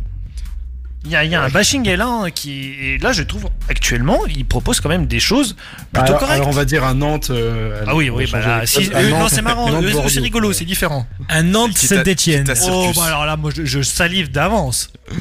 avec Charles Abbey en pointe. Génial. Mais bon, voilà. Euh, ce qui est sûr, c'est qu'on aura notre Ligue 1 sur Canal. Dommage, il n'y avait pas J plus 1 parce que ça, c'était vraiment le top du top du top. euh, Il y a plus Stéphane qui non plus. Il y a plus, ah oui, il y a plus Stéphane Guy. Plus Bah, peut-être peu qu'ils vont le reprendre. Et coup. Hein. Ah, peut-être qu'ils vont les reprendre du coup. hein. Bref, changeons de sujet. Parlons de ton club de cœur, le Montpellier Hero Sporting Club. Euh, quel avenir pour ton entraîneur Derzakarian Et c'est parti pour le monologue de 15 minutes. Vous pouvez aller chercher votre café, messieurs, dames. Et c'est parti pour le Toto Café. non, que dire Que dire sur Derzakarian ben, Une saison très décevante. Après, euh, il récupère une équipe euh, en cours de forme quand même. Il y a 4 ans en arrière, il a réussi à la mettre un peu en haut du classement, même à, à en faire un outsider de l'Europe euh, sur les deux dernières années notamment. Dans tous les journaux, à chaque fois, à chaque début de saison. Jusqu'il y a 4, 3, 3, allez, 3 mois, c'était ça aussi. Hein. Voilà, jusque voilà Il dans les tout le monde. Hein. dans les euh, dans les trois dans, dans- dans tous les journaux t'avais toujours euh, le petit classement de prévision de début de saison on était toujours placé dans la sixième place qui est européenne la seule fois où on a été sixième ben, Paris a décidé de perdre la coupe de la Ligue et la coupe de France donc ça bon voilà après euh, ça c'est nos chers amis parisiens de toute façon on les on les connaît bien après voilà que dire sur Derzak ben là c'est voilà mauvaise saison c'est peut-être la fin de cycle comme beaucoup l'annoncent c'est surtout qu'il n'arrive pas à se remettre en question moi j'ai j'ai pour l'instant pas envie de me séparer d'Erzakarian parce que comme je le disais en off, à Montpellier, il faut un entraîneur qui a le caractère de Montpellier, qui a le caractère de la famille Nicolin, parce que sinon ça passe pas. On l'a vu, il y a dans l'histoire, il y a quand même des grands entraîneurs qui sont passés à Montpellier et qui ont même pas tenu six mois. Je pense à Aimé Jacquet notamment, qui a fait même pas six mois à Montpellier parce que ça ne passait pas avec Louis Nicolin, parce que euh, Aimé Jacquet, il avait beau avoir le talent qu'on lui reconnaît, mais euh, il avait pas de gueule, donc euh, ça passe pas. À Montpellier, il faut un entraîneur qui en conférence de presse soit capable d'aboyer, qui bah, qui soit un chien, quoi, qui ait le caractère de, de la tribune Pour. Montpellier, là, t'es dans une routine depuis quelques années avec des Acarians. T'as enfin des atouts offensifs ultra intéressants, mais c'est maintenant aussi que t'es la deuxième pire défense de Ligue 1. Et est-ce qu'il n'y a pas aussi, euh, il y a eu des recrues intéressantes devant, mais est-ce qu'il y a euh, suffisamment euh, un effectif assez intéressant derrière aussi Simplement, là, c'est alors il y a un peu de la faute de Derzakarian avec euh, le fait de pas faire jouer les jeunes tels que Kozza ou Vidal, qui d'ailleurs Kozza, euh, j'ai eu mon bon coup de gueule euh, il y a 2-3 semaines dessus et je le maintiens et j'espère qu'on le fera dégager le plus rapidement possible parce que je trouve que son attitude n'est pas acceptable dans, dans ce club qui lui a quand même aussi tout donné. Après, voilà, il y a aussi un problème dans la cellule de recrutement qui existe depuis maintenant, on va dire 2013-2014, où déjà Louis Nicolin avait poussé son gros coup de gueule et avait bougé un peu euh, Bruno Carotti, qui est euh, ancien défenseur de Montpellier et qui gère d'ailleurs ce ce domaine-là et pour l'instant c'est mal géré et euh, il y a beaucoup de bons défenseurs euh, qui sont passés et qu'on n'a pas retenu. Je pense notamment à Lucas Pokorny, un jeune tchèque qui avait 22-23 ans en 2015 quand il est passé chez nous et qui était pour moi qui avait l'allure d'être le nouveau Vito Hilton de, de la maison. Après voilà, t'as une défense qui est complètement vieillissante. hein. Tu joues avec euh, un mec comme Congré qui a là 36, qui a 36 Ouais, balais Tron- et qui Congré, avance je plus. trouve que même jeune, il était mauvais. Voilà, Pour et- ma part, hein, après, je l'ai jamais vu comme un top. Jamais vu comme un top défenseur Il de Ligue 1, quoi. il s'est amélioré. Après voilà, t'as Hilton, ben, c'est la saison voilà, c'était peut-être même la saison de trop cette année. 43 Peut-être, ouais. ans, on sent que c'est très compliqué pour lui. Si t'avais pu faire jouer Koza, si Koza avait été aussi dans un meilleur, euh, dans un meilleur état d'esprit, peut-être que ça serait, ça serait passé. On aurait pu changer sur un truc parce que Mendes. Rappelle à tout le monde ce que tu reproches à Cosa. Rapidement, rapidement. Bah, je, oui, bon, après, bon, euh, Koza, rapidement, c'est qu'il a voulu partir en clash avec le club pour partir au Real Valladolid, mais même le Valladolid n'en a pas voulu, et c'était le second choix de Valladolid. Alors, quand t'es second choix de Valladolid, pour moi, euh, partir au clash, euh, c'est, voilà, c'est, c'est, c'est irraisonnable. C'est, voilà. Tu la fermes et tu rentres dans le rang, quoi. Ouais, tu la fermes, tu rentres dans le rang et tu retournes travailler. Alors certes, il avait été très bon avant sa blessure vu qu'il s'est quand même fait les ligaments croisés euh, l'année dernière. Donc euh, il est là avant qu'il se les fasse malheureusement. Il était très bon et il commençait à être titulaire indiscutable. Mais voilà, depuis son retour de blessure, il n'y est, il est pas dedans. Il est pas au niveau, il est euh, voilà, il est pas mauvais, il est pas plus mauvais que les autres parce que c'est très difficile d'être plus mauvais que la défense de Montpellier quand même. 19e défense de Ligue 1 comme tu le disais. Mhm. Pire défense c'est Nîmes, donc ça c'est un signe de satisfaction quand même. Ouais, il y a que 6 buts qui les éparent. Donc euh, Six voilà, buts, en, six en buts, un hein. ou deux matchs, ça peut se régler assez 6 buts, rapidement. c'est 6 buts, 6 buts, ça peut être 6 défaites 1-0, hein, donc Oui. euh, voilà. Mais, euh, mais pour revenir sur euh, le coup de balai nécessaire peut-être à Montpellier, est-ce que avant Derzac, ce serait pas plutôt justement cette cellule de recrutement ou faudrait Non, la, la cellule de Faudrait recrutement, elle changer. devrait pas, c'est pas, c'est plutôt devrait des pas gamins être de la dégagée. région. c'est- non, En fait, c'est juste qu'ils devraient s'ac- axer le recrutement sur un défenseur central. Alors euh, oui, euh, on pourrait dire que ben voilà, faudrait que la cellule de recrutement dégage, mais hein, pff, ça serait pas l'image du club de Montpellier. C'est quand même un organigramme qui est constitué principalement d'anciens joueurs. Ouais. Et ça a beaucoup bougé déjà cette saison. Il y a eu quand même beaucoup de changements. Mais voilà, il faut laisser le temps un peu au nouveau. Mais voilà, faut, je pense que cette année, ils ont peut-être enfin pris conscience qu'il va falloir commencer à recruter des défenseurs centraux parce que là, il y en a vraiment besoin. Il manque des mecs euh, comme on a eu euh, l'année de la montée. Je pense à Emir Spajic, je pense à des mecs comme Jeune Chang qui étaient aussi capables d'évoluer dans l'axe de, de temps en temps. Voilà, il manque des mecs qui ont du caractère, qui sont capables de bouger un peu les, les attaquants devant. Voilà, Hilton, euh, pourquoi pas même voir un Hilton de la cellule de recrutement dans le poste défenseur, de- dans, dans le spécialisé dans le poste de défenseur. Donc voilà, après euh, on, verra ce qui se passera. Donc là, on sait que la défense c'est le gros point noir. C'était notre gros point fort euh, les trois, les trois, dernières- années de Derzak, enfin les trois premières années et peut-être dernières de Derzakarian. Est-ce que ça le sera pour l'année prochaine? On verra. Là, de toute façon, cette année, c'est c'est mort. pour te couper un peu dans ton monologue pour que ce soit pas que toi qui parles, j'ai quand même une petite question à te poser. Euh, Qu'est-ce que tu dirais de d'écarter euh, Derzak dès maintenant et de le remplacer par quelqu'un? Derzak écarte, le, enfin l'écarter maintenant, ce serait une connerie. Il faut euh, dans tous les cas lui laisser finir sa saison. Il a pas dit son dernier mot, comme je dis, la Ligue 1 est quand même vachement serrée. Alors là, voilà, l'Europe. Beau match hier en plus? Oui, bon beau match, mais tu prends quand même deux buts contre Dijon encore. Ouais, hein, vrai. bon. Mais Dijon en ce moment c'est pareil, ça, ça revient bien. hein. Et Oui, moi, enfin, moi, ça me fait penser euh, Derzac. Ça va reste- bien, mais ça va descendre, hein, Dijon, quand même. Ouais, mais voilà, ça, ça Ah, reste Je Dijon. pense pas. Si Dijon, ça descendra. euh, moi, euh, 15, 15 points, 7 points de la première place euh, non relégable. Nantes descendra. Dijon, aussi. Nantes, Nîmes. Dijon jouera peut-être le barrage. Seul l'avenir nous le dira de toute manière. Pour revenir sur euh, Montpellier, euh, j'ai l'impression, et je fais un peu le comparatif peut-être, c'est c'est peut-être pas adéquat, mais euh, moi ça me fait penser à Galtier sous Saint-Etienne qui, avec un budget euh, assez faible, arrive à, à quand même à aller plus loin. Généralement, Montpellier est dans le top 10 voire top 8.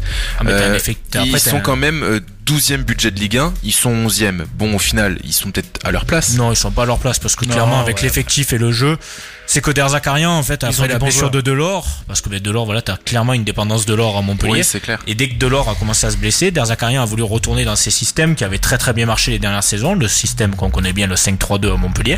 Sauf que le 5-3-2 cette saison, il est clairement pas à l'image du club, vu qu'on joue très très bien en 4-3-3, notamment au niveau offensif. Mais les joueurs n'ont plus envie de jouer en 5-3-2, donc Derzak a voulu repasser quand même en 5-3-2. Ça n'a pas plu aux joueurs, je pense, et du coup les joueurs faisaient des non-matchs. Et du coup, voilà, hier on a vu un 4-3-3 et offensivement, surtout en deuxième mi-temps, voilà, par contre, ça a été, voilà, c'était le feu d'artifice devant. hein. En 20 minutes, je crois qu'il y a une dizaine d'occasions au bar, on en met trois et encore Ratchopi fait 3-4 parades énormes. Le match hier, s'il n'y a pas un grand Ratchopi, je pense que c'est une victoire 8, ouais, 8 à 2, hein, facile. Sans vouloir abuser quoi. Enflammade, enflammade. C'est vrai que vous abusez jamais vous dans le sud. Hein, non, du côté de Marseille, c'est au tournoi. En vrai, le point positif de hier, je le dis pas souvent, ça a quand même été Savanier qui a été quasiment dans tous les bons coups. Alors j'appelle tous les auditeurs d'enregistrer cette séquence à l'instant. Il a parlé en bien de TJ Savanier. Mais bon, encore une fois, Savanier, on l'attend, on l'attend sur des matchs importants. Je pense notamment au derby et je pense euh, notamment le match contre Lyon. Si c'est pour faire une grande performance contre Dijon, réussir toutes tes passes, réussir tous tes coups francs et tout, c'est bien. Mais si c'est pour euh, aller à Lyon et te chier dessus comme tu le fais depuis euh, le début de la saison, euh, reste à ta voilà, place. En sachant que petit rappel, la semaine prochaine c'est Lyon-Montpellier. C'est ça. C'est ça, c'est pas Montpellier. Non, c'est Lyon-Montpellier. Lyon-Montpellier. Lyon-Montpellier. Vu que Lyon a connu sa première défaite de la saison à, à Montpellier. Comme d'habitude. C'est toujours un petit chassé croisé en termes de victoire. Avec Juninho qui s'était plaint du jeu de Montpellier en disant que Montpellier balançait tous leurs ballons devant et que c'était l'une des pires équipes à avoir joué en Ligue 1. Malheureusement, juste après Lyon, on fait quand même une très très grosse série et offensivement, c'était le feu d'artifice vu qu'on était euh, parmi l'une des meilleures attaques. Donc euh, notre ami Juninho. Juninho, il a réussi à remettre Lyon sur les rails, donc il a remis aussi Montpellier sur les rails. Voilà tout, c'est ça, c'est ça qu'il faut se dire. Euh, on parle de beau jeu avec Lyon, bien évidemment. On va parler du match d'hier aussi en Angleterre, de Liverpool-Manchester City. La transition, nulle à chier. Ouais, mais, c'est pas ça grave. fait plaisir. C'est ta première à l'animation, faut quand même le dire. hein. Voilà, tout à fait. Mais c'est un petit kiff personnel, tu vois. Donc euh, très bien. Euh, ouais, un beau match hier qui s'est fini par un, sur un 4-1 de Manchester City face à Liverpool. Et c'est parti pour le monologue de Vincent. Et exactement, c'est aussi pour avoir le monologue Chacun de son Vincent. tour. Chacun son tour. Euh, Liverpool s'incline donc, comme je l'ai dit, euh, 1-4 à domicile. C'est la troisième défaite d'affilée à Liverpool à domicile, une première depuis 57 ans. Ouais. Et c'est là aussi la première fois depuis 2003 que Liverpool s'incline à domicile face aux Citizens. Ouais, c'est euh, c'était euh, la première fois pour Guardiola qui gagnait euh, contre Klopp et Anfield. Euh, non, à Anfield seulement, pardon. Contre Klopp, il avait déjà gagné avant. Mais euh, du coup, c'était un petit peu le match déterminant pour savoir qui serait le champion de Première Ligue. Et euh, ça se dessine réponse, vraiment Ouais. favorablement pour euh, Man City qui a largué Liverpool à plus de 10 points, si je dis pas de bêtises. Euh, c'est assez malheureux. En tout cas, il y a une chose, on avait dit en off, euh, et ça fait plaisir, c'est qu'on a enfin un choc de première ligue euh, Ouais. qui a Qui tient a- ses promesses, Voilà, ouais. qui tient ses promesses. Parce qu'habituellement, c'était les matchs les plus ennuyeux, euh, les plus poussifs, et là, on a vraiment eu du, spe- C'est du vrai. spectacle, de la pression des deux équipes. Enfin, on a deux jeux qui sont euh, euh, complètement différents, mais qui se rapprochent au moins dans une chose, c'est dans le pressing. Et là, ça a été magnifique à voir. Euh, vraiment, euh, les deux équipes étaient à leur niveau. Après, euh, on a un Liverpool quand même qui est euh, affaibli. Euh, c'est quand même une défense Fabinho Anderson, faut quand même le rappeler. Euh, Matip qui s'est blessé encore aussi, lui c'est fini pour la saison. Donc t'as tes deux défenseurs majeurs qui ne sont pas là. On a vu des presque panic boy euh, Oui, sur en, en hiver euh, en hiver euh, pour euh, pour euh, récupérer euh, un défenseur turc euh, plutôt prometteur et intéressant et un autre qui vient quand même de Champions League de Preston c'est quand même pas exceptionnel sachant qu'ils avaient dans leur liste Marcelo de Lyon euh, qui, on voulait- on le donne qui, pas, voilà, y a qui pas sont, moyen voilà, qui Non, garde. refuser. Tu l'aurais donné en cet été, mais tu l'aurais pas donné cet hiver. Non, même pas, c'était- Et euh, Kaletachar, comme tu l'as dit, euh, et même euh, Alvaro, si je dis pas de bêtises, un des deux, de sûr, mais euh, du côté de Marseille. Donc c'est quand même, on sentait quand même Liverpool en détresse pour choper un défenseur. Alors Quel est le mal à Liverpool peut- peut-être À part ça, peut-être qu'ils avaient. offensivement, c'est c'est- Il y a, y a- a poussif. Il y a, eu une, un côté poussif, je trouve. Il y a, il y a Salah qui est plutôt en difficulté, Ouais. qui est. Alors, ça reste quand même le meilleur buteur de PL. Hein, euh, donc voilà, c'est un Salah, euh, euh, certes en difficulté, mais quand même performant. Mais on sent qu'il y a plus cette osmose passée. même Sané. Et, et, et euh, Mané. Allez, pardon. Et euh, non, mais je pense aussi c'est du fait qu'il y a tellement d'absents, euh, Diogo, Rota on, qui peut pas tout le temps être là, euh, Henderson qui n'est pas au milieu de terrain, donc il y a, y tout ça aussi qui joue en leur défaveur. Je pense que c'est vraiment une année de merde pour eux. Malgré tout, ils arrivaient quand même à, se débrouiller, mais le plus dur pour eux, c'est pas de, gagner contre les gros, ça a été de vraiment performer contre les plus petits. Et c'est ça qui est assez surprenant du côté de Liverpool, c'est qu'ils arrivent à perdre contre Burnley chez eux, ce qui n'avait, ce qui n'était jamais arrivé depuis des années. Enfin, y a, ils ont, ils ont cassé une dynamique de 4 ans d'invin- d'invincibilité à, Anfield. Et euh, bah, de l'autre côté, on a City qui aussi avait des di- difficultés en début de saison, qui était quand même 10e, 11e. Et euh, il a suffi, eux, par contre, d'un défenseur pour euh, vraiment rééquilibrer derrière et d'une euh, nouvelle dynamique, davantage de pressing pour City, euh, pour se dépatouiller et euh, redevenir le City qu'on a connu ces dernières années. Euh, J'étais pas aussi optimiste en début de saison, mais je savais de toute façon que se, dess- qu'il se dessinerait un top 2 avec euh, Liverpool et Manchester City pour se battre, puisque on, peut le voir avec Manchester United, c'est un feu de paille, hein, ça va pas durer longtemps. Euh, ils vont revenir à leur place, euh, c'est-à-dire troisième ou quatrième, mais ils seront jamais premiers. Euh, donc voilà, il y a, y a vraiment eu du spectacle avec un Phil Foden qui a été extraordinaire. Et Guardiola un- disait et- que c'était le meilleur joueur à qui il a eu affaire pour le. Ouais, ça faisait déjà deux ans, je crois, euh, qu'il avait dit ça quand il l'avait euh, Ouais. mis un peu plus en avant. Pour lui, il était, il était au-dessus de. Merci Thomas. Euh, il était On voit que la régie commence à aller sur les sites cochons. C'est. Ouais, voilà, on voit que c'est la première ligue, ça l'intéresse Ouais, pas du tout. C'est ça. Euh, non, mais voilà, Phil Foden exceptionnel et Allison qui a donné ce match parce que il a donné Ah, le troisième et quatrième but, Ouais. si je dis pas de bêtises, ou le deuxième et troisième, je sais plus trop. Euh. C'était vraiment, il l'a fait, deux, fois deux passes en retrait. Euh, ma- vraiment mal géré, incompréhensible de sa part. On- on- il était sur une autre planète, il était complètement perdu. Il nous a fait une Carius. Alors que c'est un super gardien. C'est pour moi un des meilleurs gardiens au monde. Et même si j'ai vu une stat comme quoi il aurait donné plus euh, de buts que Kepa Arrizabalaga de Chelsea. Tu nous la refais, plaît Non, c'est vrai. je serais mauvais au Scrabble. Mais euh, ouais, c'est c'est assez euh, assez impressionnant de la part d'Alisson puisqu'on le connaît pas euh, sous ce jour-là. Puis c'est vraiment euh, désastreux parce que c'était vraiment le match de l'année, celui qu'il fallait absolument pas perdre. Et puis Gundogan qui a fait un, qui s'est bien rattrapé après son penalty loupé. Gu- Gundogan qui Très, très est bon. sur une très bonne dynamique euh, depuis ce début de saison. Euh, moi, je l'ai toujours vu en second couteau, euh, notamment les années d'avant.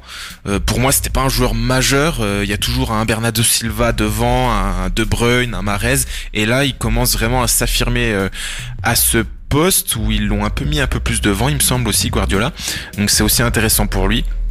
Et voilà, il le rend au centuple euh, avec euh, aussi un match euh, stratosphérique de sa part. C'est ça. Donc euh, ça a l'air de bien marcher. Les cinq derniers matchs, c'est cinq victoires de Manchester City aussi. Donc ils ont un plutôt un bon rythme. Ils, ont, fait 13 matchs euh, invaincus, je crois, une série qu'ils font pas souvent et qui est signe vraiment de Ouais, cette nouvelle, justement. ouais, nouvelle, nouvelle venue de, de City euh, après ce début de saison compliqué.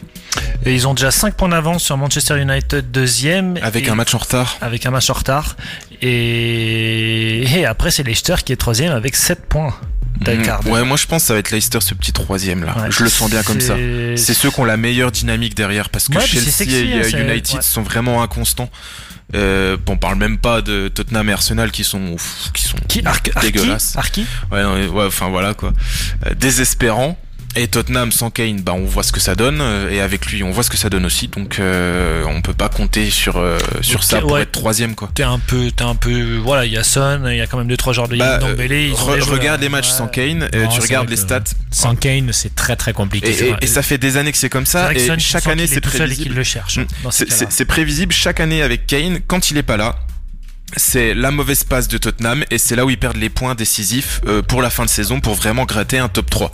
Et chaque année depuis 5 ans, c'est ça. Et c'est le même effet qu'il y a eu avec Agüero à City. Les saisons où il a fait des saisons pleines sans blessure ou des blessures légères, c'est là où ils ont fait les plus grosses saisons. Donc un jour viendra où Harry Kane sera euh, pas blessé euh, plus de deux semaines dans l'année et c'est là où, où Tottenham pourra prétendre à être deuxième puisqu'ils ne gagneront jamais de titre comme d'habitude. Valentin, tu, tu as vu le match toi? J'ai vu une toute petite partie du match euh, entre euh, juste avant de manger. Euh, j'ai vu la fin de première mi-temps euh, qui était euh, assez animée parce que c'est le moment où il y a eu le, le penalty manqué de de Gundogan. Ou Je sais pas si on le prononce comme ça. Oui, on... euh, c'est pas grave. Ouais, ben, je ne sais même pas comment on le dit nous-mêmes. Je crois que c'est Gundogan, il me semble. Exactement. Mais, euh, Sans doute. Mais, euh, oui, je, non, mais j'ai j'ai vu, euh, je regarde très peu la première ligue euh, globalement. Tu as bien tort. Championnat qui, ouais, je me doute.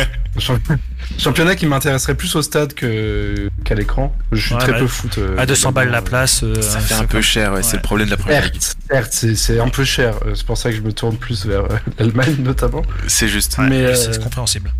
Mais du coup, euh, non, j'ai regardé un peu ce match. euh, j'ai trouvé Sadio Mané très très en jambes sur le sur le peu que j'en ai vu.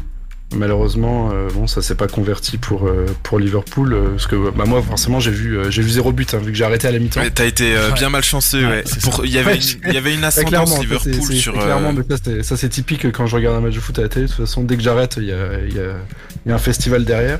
Mais j'avais trouvé en tout cas Sadio Mané très enjouante sur euh, sur la sur la sur la partie de match que j'ai vu et justement euh, Mo Salah euh, plus dans le dur. euh, moi, c'est c'est un peu ce que C'est c'est pas la saison là, ouais, c'est vrai. C'est pas ça, justement. c'est vrai. Mo Salah, euh, moi toujours le pro- enfin le problème que je vois par rapport à lui, c'est que je le trouve un peu trop égoïste. Bon après c'est un buteur donc c'est c'est normal. T'es hein, que- obligé un petit peu. Ouais, ouais. mais il a, il a une. C'est une obligé, classe, mais des fois, il y a quand même des moments où euh, tu sens que Sadio Mané, il est mieux placé euh, sur sa gauche et il, il essaye quand même de la frapper. euh, bon, alors Ça- que c'est pas forcément le bon choix. Et je trouve que c'est un peu ce qui. Après, je regarde pas souvent Liverpool, mais c'est un peu ce qui pèse, j'ai l'impression, euh, globalement sur euh, sur Liverpool, peut-être depuis euh, depuis ce début de saison, qui, qui est moins bien. Et même l'année dernière où ils sont champions. Je trouve qu'ils étaient moins bons que l'année euh, où, ils, où ils terminent derrière. euh, Euh, derrière ouais, je suis d'accord avec toi. ouais. Je suis d'accord avec où toi. ils font 97 points. Je trouvais déjà que Mo Salah était moins euh, moins altruiste en fait, et c'est ce qui a souvent manqué à ce joueur, même quand il jouait ça. euh, bah, à l'époque, euh, quand il avait joué à Chelsea, tout ça. Et, puis même dans son euh, langage corporel et tout, on sent un peu. euh, mais c'est comme ça, c'est pour ça que je disais, il est moins bien cette année, pourtant reste meilleur buteur. C'est qu'on sent qu'il il- il lâche un petit peu, il est plus trop la tête à Liverpool. Enfin, il y a- il y, a quelque chose. On n'est pas à la maison chez lui pour savoir ce qui se passe, mais on sent qu'il y a plus le, le, le- le- la même euh, la même gaieté et fulgurance qu'il y avait euh, les années passées. Et euh, en parallèle, Mané, lui, n'a fait que monter, monter, monter en puissance. Et euh, physiquement, il a toujours été monstre. Moi, ça m'a surpris quand je le vois bouger des défenseurs, alors qu'il est plus, c'est un, plutôt un Ouais, petit gabarit. Il est 1m60. exceptionnel là-dessus et lui ne démérite pas. Il continue, continue à mettre euh, cette force. Et on a Firmino, hein, le troisième larron de ce trio, qui lui, bah, il est toujours un petit peu plus discret. Mais il fait quand même son bonhomme de chemin sans avoir les stats. Ça peut être reproché parce que ça reste un attaquant. Euh, ça peut être reproché, mais euh, Firmino est quand même un atout majeur malgré tout. Thomas. Non mais ouais. oh là, pardon, la, voix, la voix est partie. Ah, ça y est, ouais, c'est de Non cochon, c'est mais euh... non mais ça là, ouais, c'est comme tu disais Valentin, c'est vraiment sa première année qui a été exceptionnelle où là vraiment il jouait simple, il jouait un jeu euh, pas personnel, voilà, il était pas égoïste. À partir de la deuxième saison, il a voulu vraiment faire ses stats et c'est là où on a commencé où il a commencé à devenir moins bon. Après cette année, bon, ben Mané est certes en jambes, mais je crois que c'est la pire année niveau statistique de la part Ouais, de Mané. clair. Ça. Et euh, Salah, c'est celui qui tient un peu la baraque là pour l'instant du côté Liverpool. Après, comme tu dis, malheureusement, il est... peut-être s'il était un peu moins égoïste sur euh, pas mal de phases de jeu de Liverpool, il serait peut-être mieux au classement et Mané aurait peut-être certainement de meilleures stats. De toute façon, malheureusement, ouais, je sens qu'il y a quand même, euh, enfin, ça sent qu'il y a quand même une petite guéguerre entre les deux, euh, Il y a toujours Mané, ces petites rumeurs là où entre Mané et Salah. peu. Après, est-ce qu'ils se, voilà, est-ce qu'ils s'entendent pas, j'en sais rien, mais on sent qu'il y a cette petite guéguerre et on sent voilà que Salah veut vraiment passer ses stats en priorité avant celle de Mané et c'est dommage et c'est ce qui coûte à l'équipe. Ça a pas, ça a pas été visible la saison dernière. Mais là, cette année, bah, là, on le sent et c'est vraiment visible, surtout voilà, parce qu'il y a de grands manquements, comme euh, tu l'as dit, en défense, euh, au milieu de terrain. Il y a des manquements de partout du côté de Liverpool qui a une année vraiment galère. En, en tout cas, faut quand même pas enlever le mérite à Man City qui a été, euh, qui commence à être strato- stratosphérique, pardon. C'est vrai. C'est Guardiola. Mais après, est-ce que, est-ce que Liverpool finalement connaît pas un peu le, le syndrome du on est champion, c'est bon, on peut un peu relâcher parce que bon, on a écrasé. Ouais, on est champion. En champions- écrasant la première ligue. dernière, c'est la première fois depuis euh, depuis 250 ans. Euh, forcément, les mecs, ils avaient une pression monstre. Enfin, Liverpool vraiment, euh, ça vit clairement pour le club. Ouais. Ah ouais, c'est hallucinant. Euh, c'était vraiment, euh, c'était attendu. Enfin, ce titre était attendu. Voilà, on le voit avec euh, Gerrard, hein, comment ça l'a traumatisé à l'époque. Euh, le titre était vraiment super attendu. Est-ce que là, finalement, ils ont gagné le titre et ils se disent pas maintenant, euh, il y a peut-être un petit relâchement parce que bon, bah, sur les Ouais, deux ça- dernières saisons, c'est quand même une Ligue des Champions et euh, un titre de Première Ligue. Donc, Alors en juste, soi, ils ont plus, euh, enfin, il y a peut-être plus la même motivation à aller rechercher un titre qui- qu'il y avait auparavant. Sachant qu'ils avaient fini un point derrière City sur une saison euh, Vincent, le mot où pour finir. 99% du temps ils sont champions quoi. Ouais, donc en gros, c'est ouais, une dynamique de 3 ans qui commence un peu à s'effriter, avec le Covid par-dessus qui a créé un déséquilibre avec euh, cet effectif vraiment anéanti, notamment derrière. Donc euh, compliqué c'est peut-être pour Liverpool c'est cette année, du coup. C'est vrai, surtout qu'il joue encore la Ligue des Champions. Et justement, la transition est toute trouvée euh, sur la nouvelle formule de la Ligue des Champions. Donc, la Super League se faisant de plus en plus menaçante, l'UEFA a décidé de réformer en profondeur sa Ligue des Champions. Nouvelle formule. 36 équipes participantes. Au revoir les phases de poule comme on la connaît aujourd'hui. Bon, avec 4 équipes par poule, match aller-retour. Bonjour à un mini championnat garantissant à chacun des participants, euh, des 36 participants, une série de 10 matchs. Donc un peu ce qui se fait en NFL, NBA, tout ça. Lors de cette phase initiale, plus d'aller, plus d'aller-retour, les 8 qualifiés directement pour les huitièmes de finale et pour les équipes, je galère un petit peu parce que c'est assez condensé l'information. Euh, donc les 8 premiers qualifiés pour les 9e, de les 9e places jusqu'à 24e place, il y aurait des playoffs pour accéder au 16e de finale. Et après, les deux équipes, enfin les équipes se rencontreront en 8e de finale. Euh, selon vous, cette nouvelle formule, euh, encore une énième tentative pour essayer de déstabiliser la Super League ou alors euh, quelque chose de fondé qui irait dans ce qu'on sur quoi le football tend. Mais en fait, euh, c'est une logique et une dynamique qui se fait depuis plus de 10 ans, c'est que les gros clubs gueulent parce qu'ils ont pas ils sont pas assez privilégiés puis qu'ils veulent garder un petit peu le, la part du gâteau pour eux. Donc, ils menacent de faire une ligue en parallèle justement. pour euh, se mettre plus en avant et gagner plus de thunes. Du coup, l'UEFA remodifie un petit peu pour les mettre en faveur et c'est une, une escalation comme ça qui se fait graduellement au fur et à mesure. On donne de plus en plus la part belle au plus gros pour éviter business, du business, du business. En, fait, le, la Super League en parallèle du UEFA, c'est un coup de pression des gros clubs et de Agnelli en tête avec son syndicat des clubs pour que l'UEFA euh, baisse un petit peu euh, le rythme, euh, laisse la part grosse au gros, c'est tout, c'est juste ça. Donc on, on, on, on, approche de l'inévitable Super League, mais sous l'égide de l'UEFA. Alors justement pour faire pour faire poids face à cette Super League, l'UEFA étudie un système garantissant à quelques historiques leur ticket en C1. Eh ben voilà, donc c'est le début du sketch quoi. Six clubs du même championnat pourraient aussi figurer, euh, pourraient ainsi bah, figurer en Ligue des Champions. Euh, du coup, ça ferait bien sûr bien plus de matchs. Donc euh, actuellement, on, on, dit qu'il y a à peu près 13 matchs de Ligue des Champions pour le finaliste. Euh, maintenant, on irait vers 19 rencontres. Donc ça veut dire une réduction des ligues à 18 clubs, et, voilà. Donc c'est le début de la grosse blague du football. C'est le début de la grosse blague, mais une fois de plus, c'est ils veulent une américanisation du mm. football. Et puis les supporters actuels, enfin, on va dire les nouvelles générations sont de plus en plus des clients qui vont regarder les gros matchs ou qui regardent surtout les gros clubs. Donc euh, le client, l'offre et la demande vont aller sur cette logique. Même si nous on est des vieux cons, ou on sera à cette époque-là des vieux cons euh, qui aimons bien comment c'était avant, ben euh, la logique voudra que là où on met l'argent, c'est dans ce type de format et ça sera attractif et donc ça justifiera ça. C'est malheureux. Après ce que je pense que Thomas, et d'après ce que j'ai cru comprendre, Valentin, on va se rejoindre là-dessus. Nous, ce qui nous intéresse, notre feuilleton à nous, finalement, c'est la Ligue 1. Nous, ce qui, ce qui nous intéresse, enfin voilà, nous, c'est notre histoire, c'est, la. Moi, la Ligue des Champions, c'est quand même intéressant. Oui, c'est intéressant, mais de voir 15, 15, fois Real de Madrid-Liverpool, franchement, je m'en fous. Non, mais voilà, non, mais ce, le format le, format actuel moi me plaît justement exactement ça peut voilà ça peut amener on sait jamais c'est un peu un peu comme c'était euh, un joueur de Pontarlier qui, euh, qui, déclarait ça, que la Coupe de France était un peu la Ligue des Champions pour les amateurs. Mais en Ligue 1, voilà, quand tu vas en Ligue des Champions, c'est un peu dans le même format de la, de la Coupe de, de, la coupe de France. Et tu peux, le petit tu peux arriver, tu peux arriver à quelque chose, à faire quelque chose de grand, comme l'a fait Monaco euh, il y a pas longtemps en demi-finale. Certes, tu, tu remporteras pas certainement la, la Ligue des Champions, tu le sais. Mais, si tu fermes tout ça, il y aura plus de, il y aura plus de, d'Atalanta, il y aura plus de. En, plus, les arguments qu'ils utilisent, c'est euh, plus d'argent euh, à répartir, plus de grosses rencontres, mais on a déjà des sommes considérables et on a déjà des grosses rencontres. Quand tu regardes les poules, t'as toujours presque les deux premiers du, de, de enfin les deux, les deux, euh, deux équipes sur quatre dans les groupes qui sont des mastodontes et ça va faire des gros gros matchs à chaque fois. Enfin presque à chaque fois parce que c'est sûr que Porto, euh, Porto Marseille, voilà.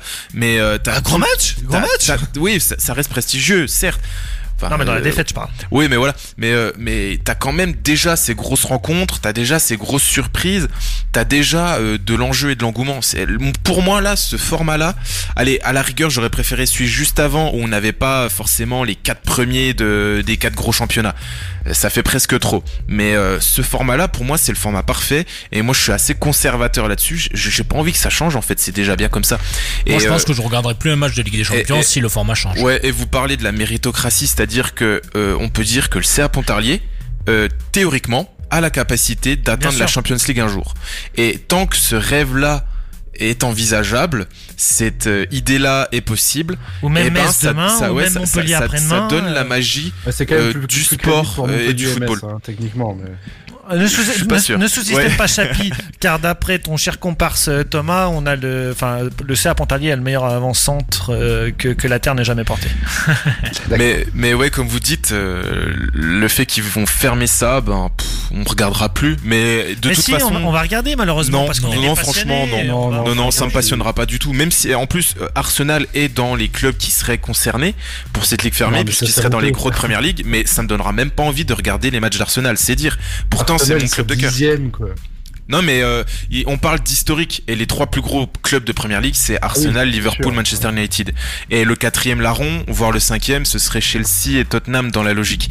Donc, euh, parce que d'ailleurs, Liverpool, Manchester United, euh, pour la pour l'info, sont des instigateurs de cette ligue fermée. Ils Alors, aimeraient aussi ça. Pourquoi? Parce que c'est des Américains. Une fois Oui, plus. voilà, parce qu'ils veulent du blé, ils encore veulent une américanisation, une américanisation de ce football qui, qui, qui, comme ça. Et pour eux, voilà, ils réfléchissent euh, sport business, sport, euh, sport, euh, sport spectacle. Ouais, mais et, euh, de et toute voilà. façon, ça va créer deux mondes. C'est que tu vas avoir les gros touristes supporters asiatiques euh, qui exact- sont fans de ces clubs anglais, ça, qui vont regarder les matchs euh, à référence, les, les gros matchs, les gros chocs de cette Super League chelou. Et t'auras les vrais fans qui regarderont toujours la Première Ligue parce qu'il faut savoir qu'en Angleterre, les gens n'ont rien à battre de la Champions League. Pour eux, c'est comme vous avec la Ligue 1. C'est on regarde la Première Ligue, t'es champion de Première Ligue, t'es champion du monde, quoi. Non, pas champion du monde, mais voilà. non mais je- j'exagère, voilà. mais c'est voilà, c'est comme euh, c'est un peu centré là-dessus, quoi. Non, bah, c'est voilà. Première Ligue, Ouais, c'est c'est clairement c'est- ça. c'est vrai que c'est très vrai, et on le disait justement dans un podcast que qu'on a fait sur le sur le groundhopping et tout. euh, Les places en Ligue des Champions euh, dans les stades anglais sont beaucoup plus accessibles que les places de Première Ligue. C'est Donc, fantastique. Ça prouve bien, ça prouve bien justement que l'Angleterre en soi, euh, enfin, délaisse un peu la, la Champions League. Après, bien évidemment, euh, quand on a des finales Liverpool-Tottenham, euh, Tu craches pas dessus, c'est clair. il y a- il y a- c'est- clair qu'il y a tout le pays qui regarde, qu'il y a tout Liverpool qui se retrouve à, à Madrid pour, pour la finale. Enfin, ça, c'est c'est évident, parce que c'est la culture. Mais c'est vrai que enfin, c'est intéressant de dire que la première ligue prend un peu la même place finalement que la, que la NBA prend pour le basket. Quoi. Exact. On, on est champion de, de notre championnat, on est, on est les meilleurs au monde. quoi. C'est c'est un peu la même, ça. euh, la même image finalement. euh, avec la NBA ou que les sports américains euh, qui se déclarent d'ailleurs euh, World Champions à chaque fois qu'ils gagnent un championnat. Oui, ça après ça c'est les ricains, le monde est centré En sur eux-mêmes. hein. il y, a que eux qui pratiquent certains de leurs sports. Donc, Oh, euh, maintenant, même un si le foot US, Sur le foot- se foot développe en am- Sur le France. foot américain, personne va aller les tester, ça c'est Ouais, c'est clair. c'est plutôt clair quoi. Mais C'est sûr, pourtant, ouais, bon, c'est c'est- c'est sympa, mais ça, c'est un autre, un autre débat. C'est un sport mineur, de toute façon, on s'en fout. C'est un sport mineur, ouais, mais il est, il est sympa. C'est pas comme les sports de Je, clocher. je- je préfère le sport mineur basketball que, que, que les autres sports américains. Mais ça, c'est voilà, c'est mon côté à moi. Eh bien, écoutez, alors, oui, Oui, vas-y, pour juste- finir. je sais pas si je peux placer un dernier truc, Vas-y. mais juste pour le, euh, pour, euh, enfin, considérant le, le format qui a été décrit tout à l'heure, c'est justement un format, je trouve, qui se, se rapproche énormément de l'Euroleague euh, en basket. mais c'est exactement euh, ça. européen actuellement, parce que c'est exactement le même format en fait en Euroleague. exactement le même Il y, a, format. il y a les gros clubs, euh, les gros clubs grecs. Les gros clubs gros clubs grecs, les russes les, les espagnols. Espagnols, exactement. Et, et après, il y a les petits invités, genre bah, Lasvel qui a un ticket maintenant plus ou Voilà. moins régulier parce qu'il y a le budget derrière. Voilà. Et il y a des petits invités de temps en temps. Il y a deux invités par an. italiens qui viennent par là et voilà quoi. Et, et, et, ce serait la mort du foot de, de, de, de ça, t'imagines Ver- euh, Il n'y aurait jamais eu euh, Leipzig, il n'y aurait jamais eu euh, l'Atalanta, il y aurait Bon, jamais. après Leipzig, on aurait pu s'en passer en soi, mais Oui, mais ah, ça- ça y est, on sent le côté supporter euh, Ah ouais, des- euh, contre les plasti- euh, plastic fans, ouais. Mais après, sur Ouais, le côté mais- ouais. sportif, euh, euh, moi je me rappelle de Wolfsburg, fut un temps. euh, de Porto avec ses épopées aussi, euh, ça tu le verras plus jamais. Et puis on, euh, puis on parle même pas des clubs de Ligue 1 qui, euh, euh, qui touchent déjà pas une bille de base, mais là, euh, là, ça va être euh, l'apothéose là. Je me sens pas concerné. Oui, voilà. Parce que tu seras pas qualifié pour ces Super League. Bah, apparemment non, ce serait plus Marseille. Et si on part sur la version, Même si euh, Olas a essayé justement Non, lui, euh, de a- gratter ça. Et là où Il papa, où papa a raison, c'est qu'il dit euh, que c'est vraiment pas le moment de faire ça. Avec le Covid et tout, c'est absolument pas le moment de faire ça. Et je pense qu'il a tout à fait raison. Bref, on va marquer une petite page euh, musicale et on se retrouve juste après pour le quiz.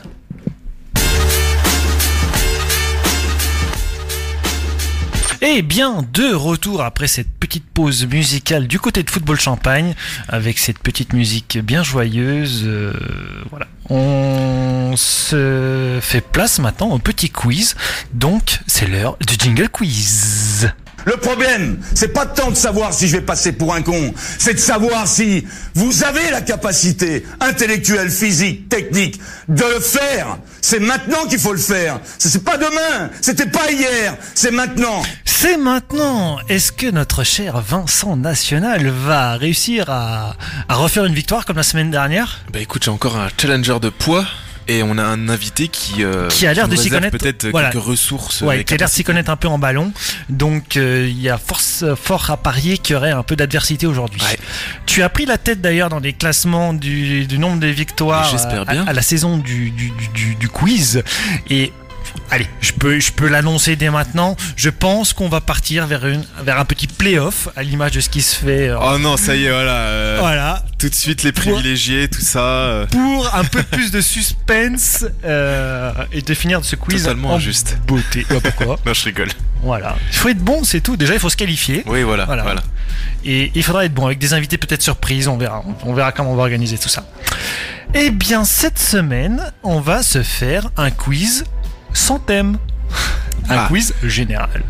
Alors juste, euh, je vais quand même mettre un petit jingle pour rendre hommage à quelqu'un qui n'est pas là Ah aujourd'hui. oui. Le petit jingle d'Ibes euh, pour faire comme s'il était avec nous. Ah oui, d'accord. Bah, je ne dirais pas que l'équipe en face était meilleure que nous. L'équipe en face euh, a bien défendu avec 11 euh, à 35 mètres du but. Euh, et ils ont fait ça tout le tournoi. Donc Assume la défaite comme Thibaut, comme Thibaut Courtois. L'ancienne version du, du jingle. Ouais, pour le meilleur des perdants. Ouais, Bisous à toi. Guillaume. Bisous à toi dans ta camionnette. Euh, Alors attention, il fait que déménager. hein. Voilà, c'est tout. Euh, À côté de l'air du poulet de Brest, magnifique. Exactement. Euh, bisous. Euh, on va commencer par un petit qui est. Donc Valentin, le petit qui est. Je vais te donner euh, des clubs où un joueur a joué dans le désordre. Il va falloir retrouver de quel joueur on parle. Ok? Piqué. Allez, on commence avec l'AS Monaco, l'AS Rome, le PSG, le FC Lorient, l'Olympique Lyonnais et le FC Barcelone. Euh, Julie Ludovic Julie. Ludovic Joly, c'est malheureusement Vincent qui l'a dit en premier. Donc bon, Ouais, en, en vrai, je pense que c'est la, la connexion. euh, le problème vous avez tous cette excuse de la connexion. Quand on a Parce que- Discord, on l'a tous. Parce que moi, j'ai commencé à le dire, j'avais pas encore entendu dans, dans l'oreille, hein, personnellement. Donc, euh, je veux pas euh, dire qu'il y a des privilégiés, mais je pense qu'il y en a. Alors je suis totalement, euh, j'ai pas reçu ton chèque, mais je suis tout le temps impartial, donc euh, j'attends ton chèque et on change tout ça. Mais on fera attention pour les prochaines Voilà. questions, t'inquiète. Euh, N'hésite pas à bien crier dans ton micro comme ça, je t'entends bien dans mon casque. On va se refaire un petit qui est. L'OGC Nice, le FC Metz, les Glasgow Rangers et le PSG. Ouais, alors là, putain, Alors là, Ouais. je suis en train d'essayer. what the fuck. Alors le, Alain le- le FC Metz. Lionel Letizy. Oui, Oh, c'est correct, c'est une très bonne réponse. Lionel Letizy. Balèze, bien pas joué. triché, hein. je tiens à préciser, je n'ai Bah. pas triché. Oui, puis là c'est compliqué de tricher sur un qui est, mais t'inquiète pas. Mais belle, euh, bien, bien trouvé. Donc Valentin, ton premier point, c'est bien, tu finiras pas Fanny. Euh, notre cher Vincent, tu as un point aussi. Et Thomas, zéro point. euh, J'ai envie de dire un peu comme d'habitude en ce moment. Hein. Tu as Dans la de dynamique club. de son club, ouais. Exactement. Tu, Voilà. voilà. Je On va- tourne à la Derzac. C'est ça. On va se refaire un petit qui est. Le l'Estac 3. L'Ankara Gucci. Le Stade Malherbe de Caen. Le Glasgow Rangers. Le SC Bastia. L'AS Ah. Monaco. Et Paris Saint-Germain. Euh, Crivelli? Non. Crivelli au PSG Ouais, non, mais je me dis genre centre de formation, Ah, connerie, tu vois, ça Non, aurait pu passer. Ouais, pas facile, hein. Sébastien, alors rappelle vite fait les clubs. Ah, Allez. c'est. euh, 3. je vois Ankara qui- Gucci, Caen, Glasgow, Rangers, Bastia, l'AS Monaco, PSG. J'ai le nom, mais je vois, je, je, je, je ne l'ai pas. Mais j'ai le nom. On le connaît tous. Ouais, ouais, c'est sûr. ouais. Quand il était jeune, on avait bien envie de lui mettre des claques quand même, des fois. Gaucher. Oh, euh, pff, non. Et bah c'était Jérôme Rotten. Ah, purée. Les gars. Ah, c'est vrai, ouais, quelques plaires de claques. Quel est le club de Ligue 1 après Paris qui a le plus de possession de balles? Oh, je miserais sur Lille. un. Non, Brest Non. Metz Non. Lens. Non, c'est pas Metz, c'est sûr que c'est pas Non. Lyon. Euh, Ah, je savais Ah que bah, celui-là- À Lyon Ah non, Bah Lyon. non, non. Je savais, Bordeaux. je savais que celui-là, il allait poser problème. C'est ni. Non. oh, bah, on va presque faire toute la Ligue 1 avant Ouais. de trouver. Allez, dernier. Euh, attends, attends, attends. Angers. Non Rennes. Rennes, Ouais, allez, je te l'accorde. Joli. Euh, Valentin, ils, ont fait un, ils ont fait un match à 80% de possession une fois. Donc ça, Ça aide, hein, pour les C'est stats. peut-être hein. ça peut qui a fait que. monter, je pense. Ils ont quand même 59,97% de possession. C'est propre. On va se faire une petite question révision de la semaine dernière. La semaine dernière, on parlait de Ligue 2. Alors, selon vous, quel club de Ligue 2 a le plus de possession de balles cette saison? 3. 3. Ouais, voilà. C'est correct. Avec 64,9% de possession de balles. Bonne réponse de Vincent. Qui est le meilleur passeur décisif de l'histoire de la Ligue 1 Euh, Payet. Payet. C'est une bonne réponse, malheureusement. C'est Non, Payet. sérieux. Ouais, ouais. J'y croyais pas. Ah J'ai vu ça tout à l'heure, je fais non mais c'est pas possible. Con- tu as le, le chiffre? 110 passes. Ah, propre. Quand même. Bah, c'est aussi, il a une bonne longévité, il a du talent néanmoins. Il avait, si- ouais. ouais, oui, il l'a perdu, mais. Un euh, peu perdu, ouais. Euh, J'allais faire une blague, mais non, on va arrêter Oui. de tailler Payet, je crois. Quel est le point commun entre l'AS Monaco, le RC Paris, le Red Star et l'Olympique Lyonnais?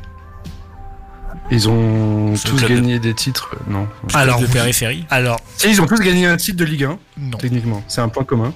Euh, le RC Paris, Ah non, je suis pas Red sûr. Star a jamais gagné. Ouais. Mais Bah, ils là, ont tous vous- gagné une Coupe de France. oui, mais encore Dans les années 50. Non. Ils ont tous gagné une Coupe de France. ouais. Ils jouent Contre- tous dans des stades délabrés. Ah, au Alors, ils ont tous gagné une Alors Coupe de nous, on France. sache qu'on a quand même un formidable outil technologie. Non. Parce qu'avant, c'était le lieu de. Ils Ouais, ont tous vrai. gagné la Coupe de France, mais. Mais. Euh, Une fois mais en étant en Ligue 2. Non. Mais en étant en Ligue 2. Non. C'est pas mal ça, je me suis tâté à la faire On ça. est en- au tir au but? Non. C'est Thomas, tu, tu, tu te rapproches là. Là, tu tournes autour du pot. Du pot. Qu'est-ce qu'il a dit, Thomas? J'ai pas entendu. Il a pas. dit, parlé de Ligue Contre 2. Paris, de- Il a dit qu'ils ont tous, tous les deux gagné. Contre Paris? Ils ont tous les quatre gagné une fois. Non, pas qu'une fois. Et il parlait du Parc des Princes. Non, mais- ils ont gagné contre Paris? Non, non. Bon, et ben tant pis. Ils ont tous les quatre Ils ont gagné tous gagné. le- Attends. cinq fois la Coupe de France. C'est les quatre seuls Ah, clubs à avoir ah. gagné cinq fois la Coupe de France. Ah ouais, non, je, je l'aurais pas eu. Non plus.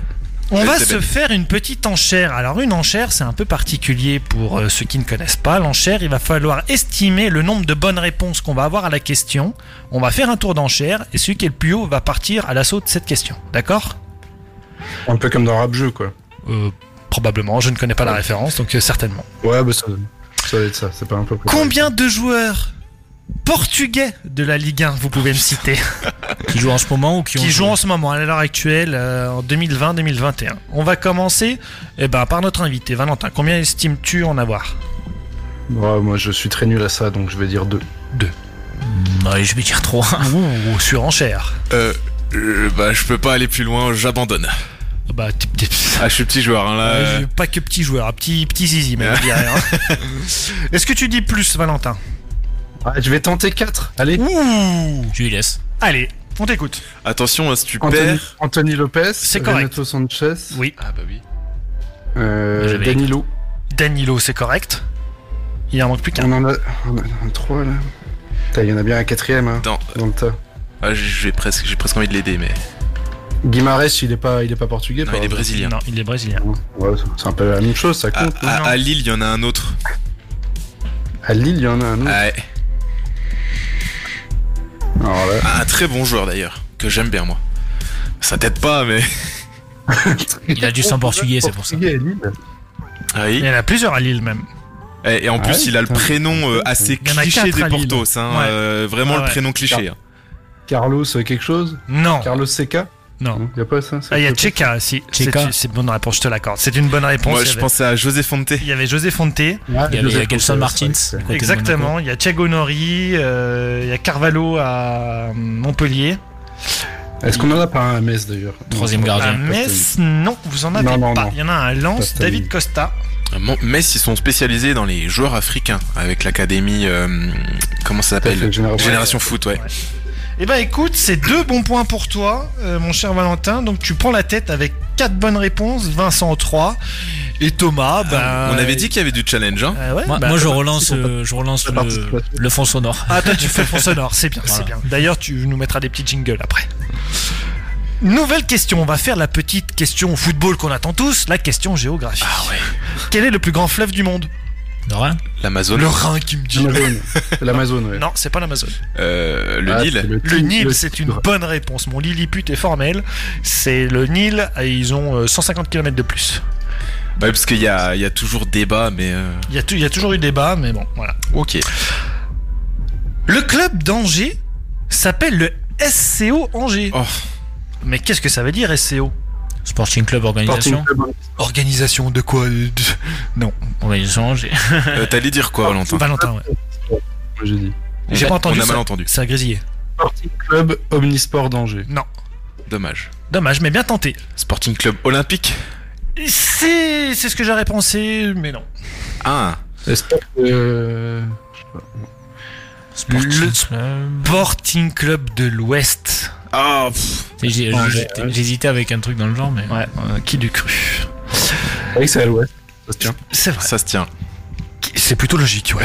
On va pas l'appeler euh, le, le Sporting Club du Sud Angers. Voilà, c'est- non, c'est pas possible. Dans quelle équipe joue, enfin, que- pardon, quelle équipe joue dans le Craven Cottage? Ah bah c'est Felam. Eh ben, c'est une bonne réponse. D- Là, je- j'ai bien entendu, je Ouais. l'ai dit avant. hein, on est là, d'accord, là, c'est- Valentin. ouais, ouais. Franchement, moi, avec la connexion, euh, je suis persuadé de le dire en même temps, mais ok. vas-y, Ah, après, euh, ah ouais, c'est vrai que c'est un peu. Il y a toujours le petit Ouais, décalage. le J'ai aussi décalage, fait à ouais. Discord et je te l'accorde, il y a un décalage. Euh, du coup, vous me, faire des, vous, me, vous me faites perdre mon latin. Selon vous, combien y a-t-il de participants à la Scottish Premiership? Le plus proche gagne. Donc chacun votre tour, vous allez me donner votre réponse. Valentin, 14. tu dis 14. Thomas, 14. Moi je dis 16. tu dis 16. Eh bien, il y a un double point. Thomas Ah, et Valentin, vous marquez un point chacun. Car euh, car il y en a C'est 12. 12, pardon. ah bien, ok, d'accord. Ah ouais. Pensé après. On va se faire une petite mort subite du coup. Alors malheureusement tu vas pas pouvoir jouer Valentin parce que toi tu as accès à internet. Donc je t'aurai une, une question euh, subsidiaire juste après.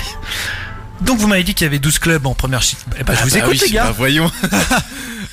Allez on commence par Thomas. Bon, ben, le Celtic. Le Celtic, c'est correct. Les Rangers. Oh bravo. C'est maintenant qu'on va rigoler. Alors, il y a St. Johnston. Ah ouais, c'est vrai. Go. Ah, attends, attends, Ah, ne dis rien, Valentin, on, Saint Johnston, c'est on est en correct. duel là. Ouais. ne dis rien, Euh, moi j'ai les Hibernians. Les Hibernians qui sont Ah, fait troisième. Ouais ouais. Aberdeen. Aberdeen quatrième. Euh, C'est là que ça se corse. Euh, Ah, il en reste plein. Ouais, il en oui, reste oui, plein mais euh, ma mémoire me, me joue des tours. C'est l'âge? Ouais, sans doute. Euh, Ou c'est l'absinthe? plus le pont. Ah, le mais euh, voilà. euh, attends, attends. Parce que là, je, je suis nul. J'avais regardé ça il y a quelques temps. Allez, avant demain, s'il te plaît? Ouais, euh, il y a les Old quelque chose, mais euh, je les ai, non, je les ai plus. Vas-y. Tu les ai plus Ouais, je les ai Bon, plus. Eh ben non. Tu m'en donnes encore un dernier, Thomas, pour gagner le point Killarmock, un truc comme ça, mais. Euh, Kill comment Kill. euh, Kill. euh, Ah, je suis nul. Ah, Il y a- il y a- T'en Kill- as d'autres. T'en as d'autres. T'en as un autre tu, et tu marquerais deux points, sinon c'est points chacun. Bah, non, en fait, là, j'en réfléchis, mais. Euh, Un qui commence par un D. Ouais. Le plus connu commence par un D, c'est vrai, on te l'accorde, mais bon. On a Il y a, il y a- un deux stades, un à côté de l'autre dans la ville. Ça, ça se trouve assez facilement. Ouais, non, mais euh, je vois, mais je n'ai pas le nom entier, donc. Euh, Eh bien écoute, ce sera un point chacun. Toi, tu pensais à Kilmarnock. Kilmarnock, putain. Et il y a Dundee United. Ah, Dundee, voilà. il y a. Ross Dundee. County, il y a Hamilton. Hamilton, Euh, plus. Il y a Livingston. Et voilà. Et bien, du coup, un point chacun. Et- Thomas, tu n'es pas Et fait. Valentin, tu as fait des stats deux toi, points, en. Écosse du coup? Non, j'ai jamais été euh, en Écosse. Et le point avec euh, Valentin. Tu. Oui, c'est vrai. Tu... On va parler juste après, juste après le quiz, on va te lancer, que tu nous racontes tout ça parce que ça a l'air passionnant. J'ai une petite question subsidiaire pour toi. Je l'appelle maintenant la question 2 à la suite, car si tu réponds bien à la première, tu pourras répondre à la deuxième pour avoir deux points. Qui a le plus gagné la Scottish Premiership? Les Rangers. Les Rangers, c'est une bonne réponse. Ah, bien joué. Allez, si, si tu me dis combien de titres à 5 près ils ont gagné, t'as deux points. 37. 37 Bah, c'était 54. Ah, c'est loin, C'est un- dommage. Mais tu marques un point quand même, vous êtes à égalité Vincent et, et Valentin. Thomas, bah t'es deux points. Et il faudrait que tu travailles un peu pour le suspense là. Il reste une, deux, trois questions. On va se faire un petit qui est coach? Même principe qu'avec les joueurs, mais avec les coachs cette fois-ci. L'AS Saint-Etienne, le LOSC, Galtier Osaka, Bastia, le Stade Rennais. Oh, le Osaka, il fait mal. Comment? Antonetti. Tu as dit Antonetti? Ouais, mais il a dit avant. ouais. Ouais, oui, il a dit avant. Ouais, ouais. ouais. Donc c'est une bonne réponse de Valentin. C'était Ah, bien, bien joué. Frédéric Ando- Il est allé à Osaka. Il allait à Osaka en 98. Je vais l'apprendre, hein, personnellement. donc, euh. Euh, bah écoute, Valentin, tu prends la tête, c'est bien. On va se faire une petite question football, géographie. Quelle est la capitale du département 64 Ah putain, il fait chier. Moi, je l'ai pas du tout, je suis nul à ça. Allez, rapide, rapide, rapide, rapide. 64. 34, euh, c'est les Pyrénées euh, Atlantiques. Ah, peut-être. Non, je crois que c'est plus 66. Non, c'est oriental. orientales, Trois. 64. Deux. Chez toi. Ouais, Un. c'est pas 64, loin. ça doit être euh, Bayonne ou Biarritz. Ah, bah faut trancher. Bayonne. Eh bah c'était bol. Au moins, ça prouve que tu ne triches pas, c'est joli. C'est vraiment un jeu d'enculé. Bien joué, en tout cas, bien tenté. Eh bien, non, c'est une mauvaise réponse, c'était Pau, les amis. Ah, ok, on est. J'ai mon, greffier qui vient de me corriger, c'est bien. Ah, bah bravo. Un à, point. à Théo. Donc du coup, euh, personne n'a de point, donc c'est parfait. Euh, quel est le point commun Dernière question. Quel est le point commun entre la Fiorentina, Valence, Valence espagnole bien sûr, l'Atlético de Madrid, Arsenal et Monaco Ils ont gagné la C2. Là, c'est 3. Ils ont gagné l'Intertoto. Euh, Peut-être, peut-être. La Coupe des villes de foire. Non, non, non. La Coupe des villes de Fort, putain, c'est vrai, ça, ça existait. Ouais, bah je m'en rappelle, Arsenal a gagné au moins ça en Europe. C'est bien, c'est bien. Bon, ils sont tous éclatés au sol. Ouais. Alors, non, c'est pas l'Atlético. Arsenal, Fiorentina, Valence. Fiorentina, Valence, l'Atlético, Arsenal et Monaco. C'est tous des clubs qui ont des dettes euh, faramineuses. Eh bien, c'est une mauvaise réponse, mais, Mais l'idée est là. y est. Techniquement, ça se tient. hein. Techniquement, Ouais. ça se tient, ouais. Euh, Qu'est-ce qui. Allez, ils ont euh, des stades plus grands que le nombre d'habitants de la ville? Non, ça, Tout c'est ça pour c'est Monaco. Ouais, du racisme, ouais, ça c'est impossible. Oui, non, surtout même Madrid en fait. Mais euh, On parle d'Europe. Et je vous aide un peu, on parle d'Europe. De C1. Bah, ils ont tous échoué en finale. Oui, ils ont tous perdu en finale, c'est ça. Ils ont, ouais, mais qu'est-ce qu'ils sont tous perdus en finale, mais? Euh, par euh, ils l'ont. trois buts d'écart. Mais ils l'ont gagné après. Non, mais non. Non, Monaco, Non, ils ont, oui, Monaco l'a jamais gagné. Non, ils ont tous. euh, Ils ont tous, euh, Ils ont tous échoué. perdu en finale en ayant un de leurs joueurs blessés Non. de- dans, les, dans les 25 premières minutes. On tourne autour du pot là. T'étais proche encore, Thomas. Là. ah, ils, ont Ils sont tous finalistes de la C1 sans. Sans avoir été champion de leur championnat. Exactement, Ah. exactement. Eh bien, écoute, Bien joué. Valentin, tu concrétises, pardon, je vais y arriver, ta victoire. Tu marques 8 points. Heureusement que j'ai pas trouvé la réponse, sinon on devait faire encore une finale. euh, Bah, t'inquiète pas, j'avais des questions business après. business. Euh, Vincent, donc 6 points, et Thomas, 2 points. C'est bien, tu es dans ta continuité. Nickel. Quand je vois le petit graphique que j'ai fait par rapport à tes scores, tu es dans la continuité. Belle victoire en tout cas, Valentin. Bravo. Et Beaucoup. pour ta première.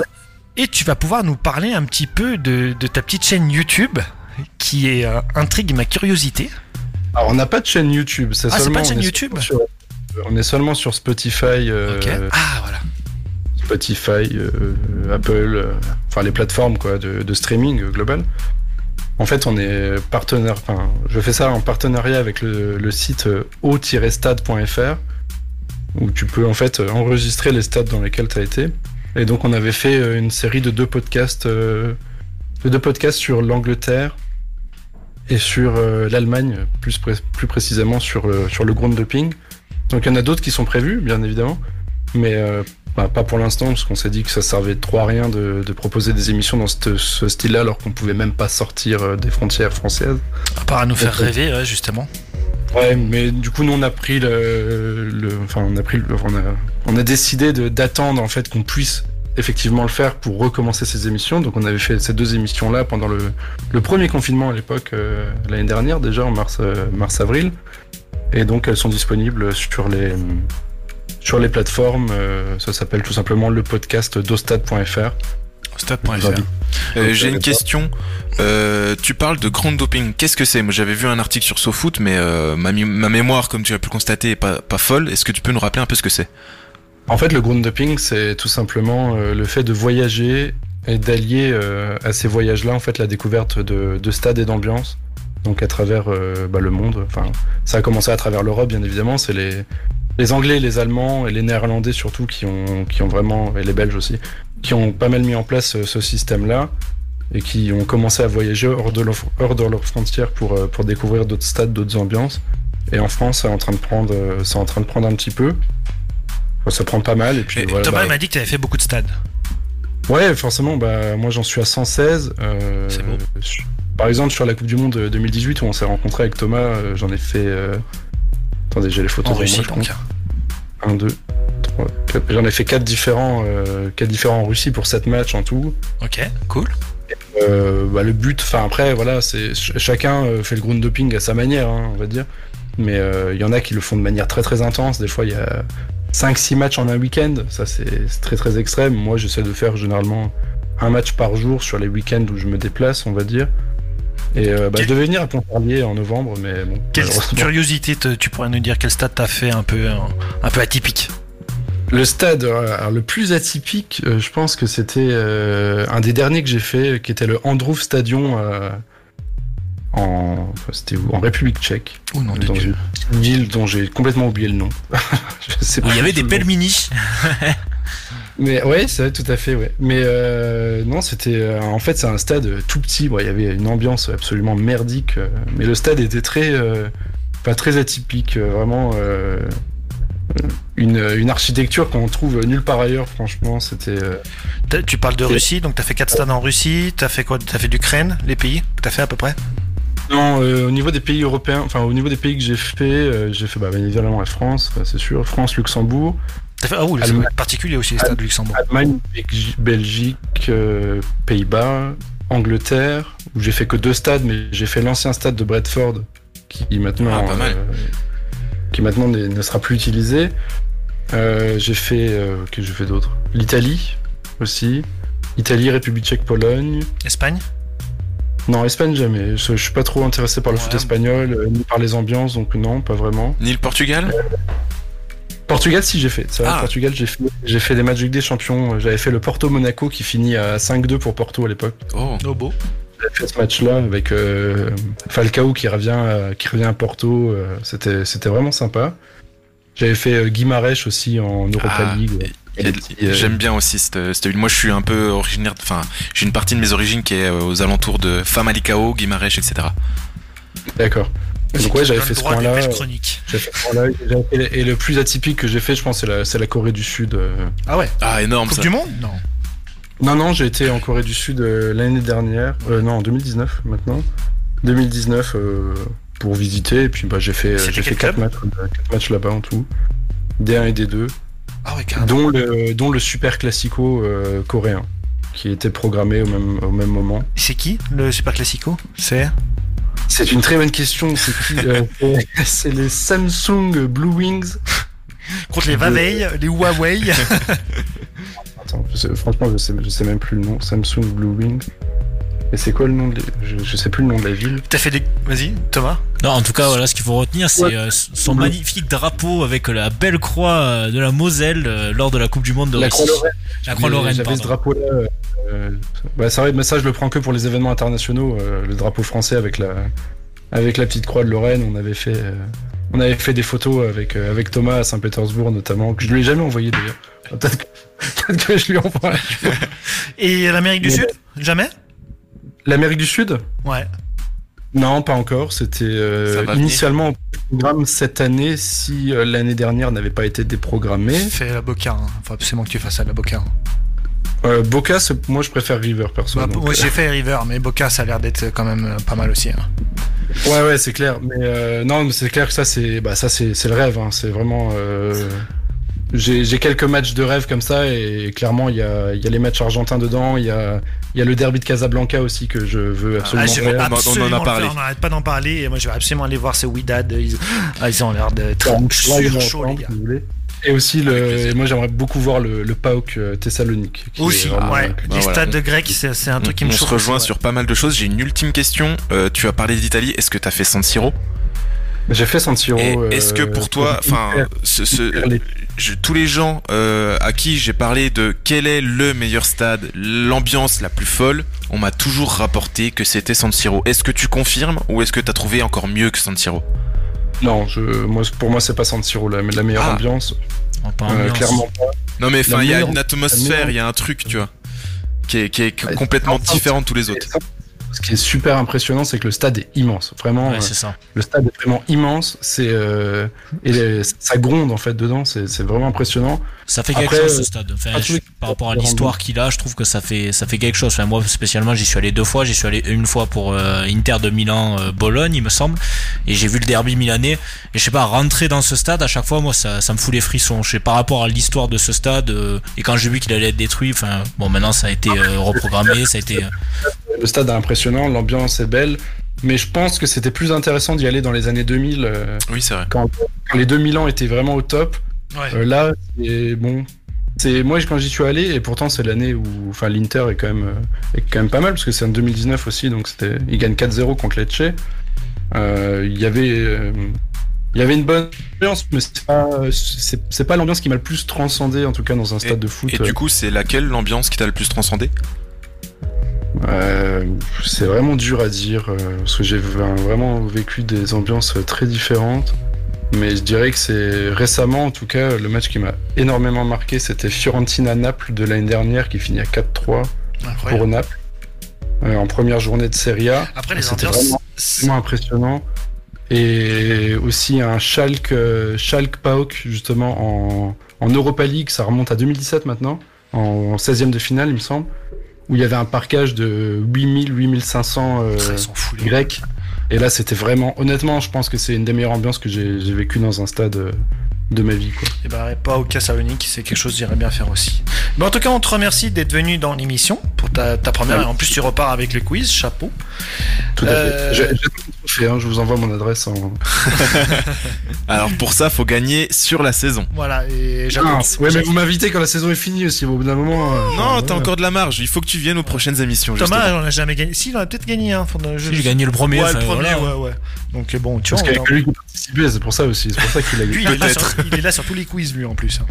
Ouais, mais moi je suis à la régie, tu vois. Du Ouais. coup, je dois gérer la régie et tout. Ouais, c'est Ouais, ouais, ouais, ouais. Il y a l'excuse Ouais. du Discord, il y a Tu- l'excuse de la régie, Tu tout dois, ça, quoi. tu dois faire un petit switch entre YouPorn, etc. euh, C'est surtout ça. ouais. S'il vous plaît. Écoutez, eh bien, je vous remercie en tout cas à tout le monde d'être là et d'avoir de nous avoir écoutés. Euh, Vincent pour ta participation et Thomas à la régie aussi. Encore une fois de plus, merci. On se retrouve la semaine prochaine à 15h pour un prochain épisode de Foot Champagne. Le podcast, bien sûr, disponible sur toutes les plateformes de streaming, comme le disait Valentin. Et je vous souhaite une bonne et agréable semaine. À bientôt. Merci à vous. Salut.